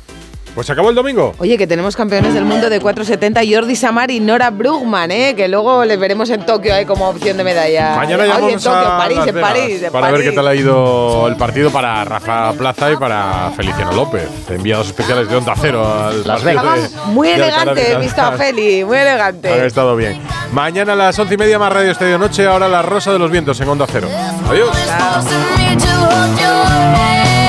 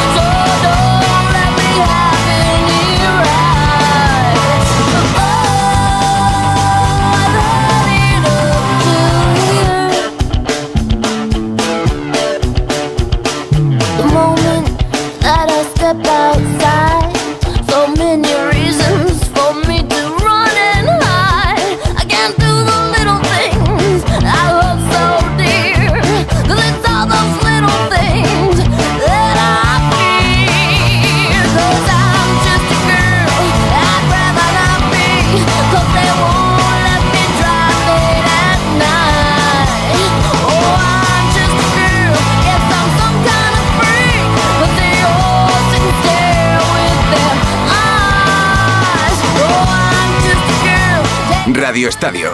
Rocío Martínez y Edu Pidal.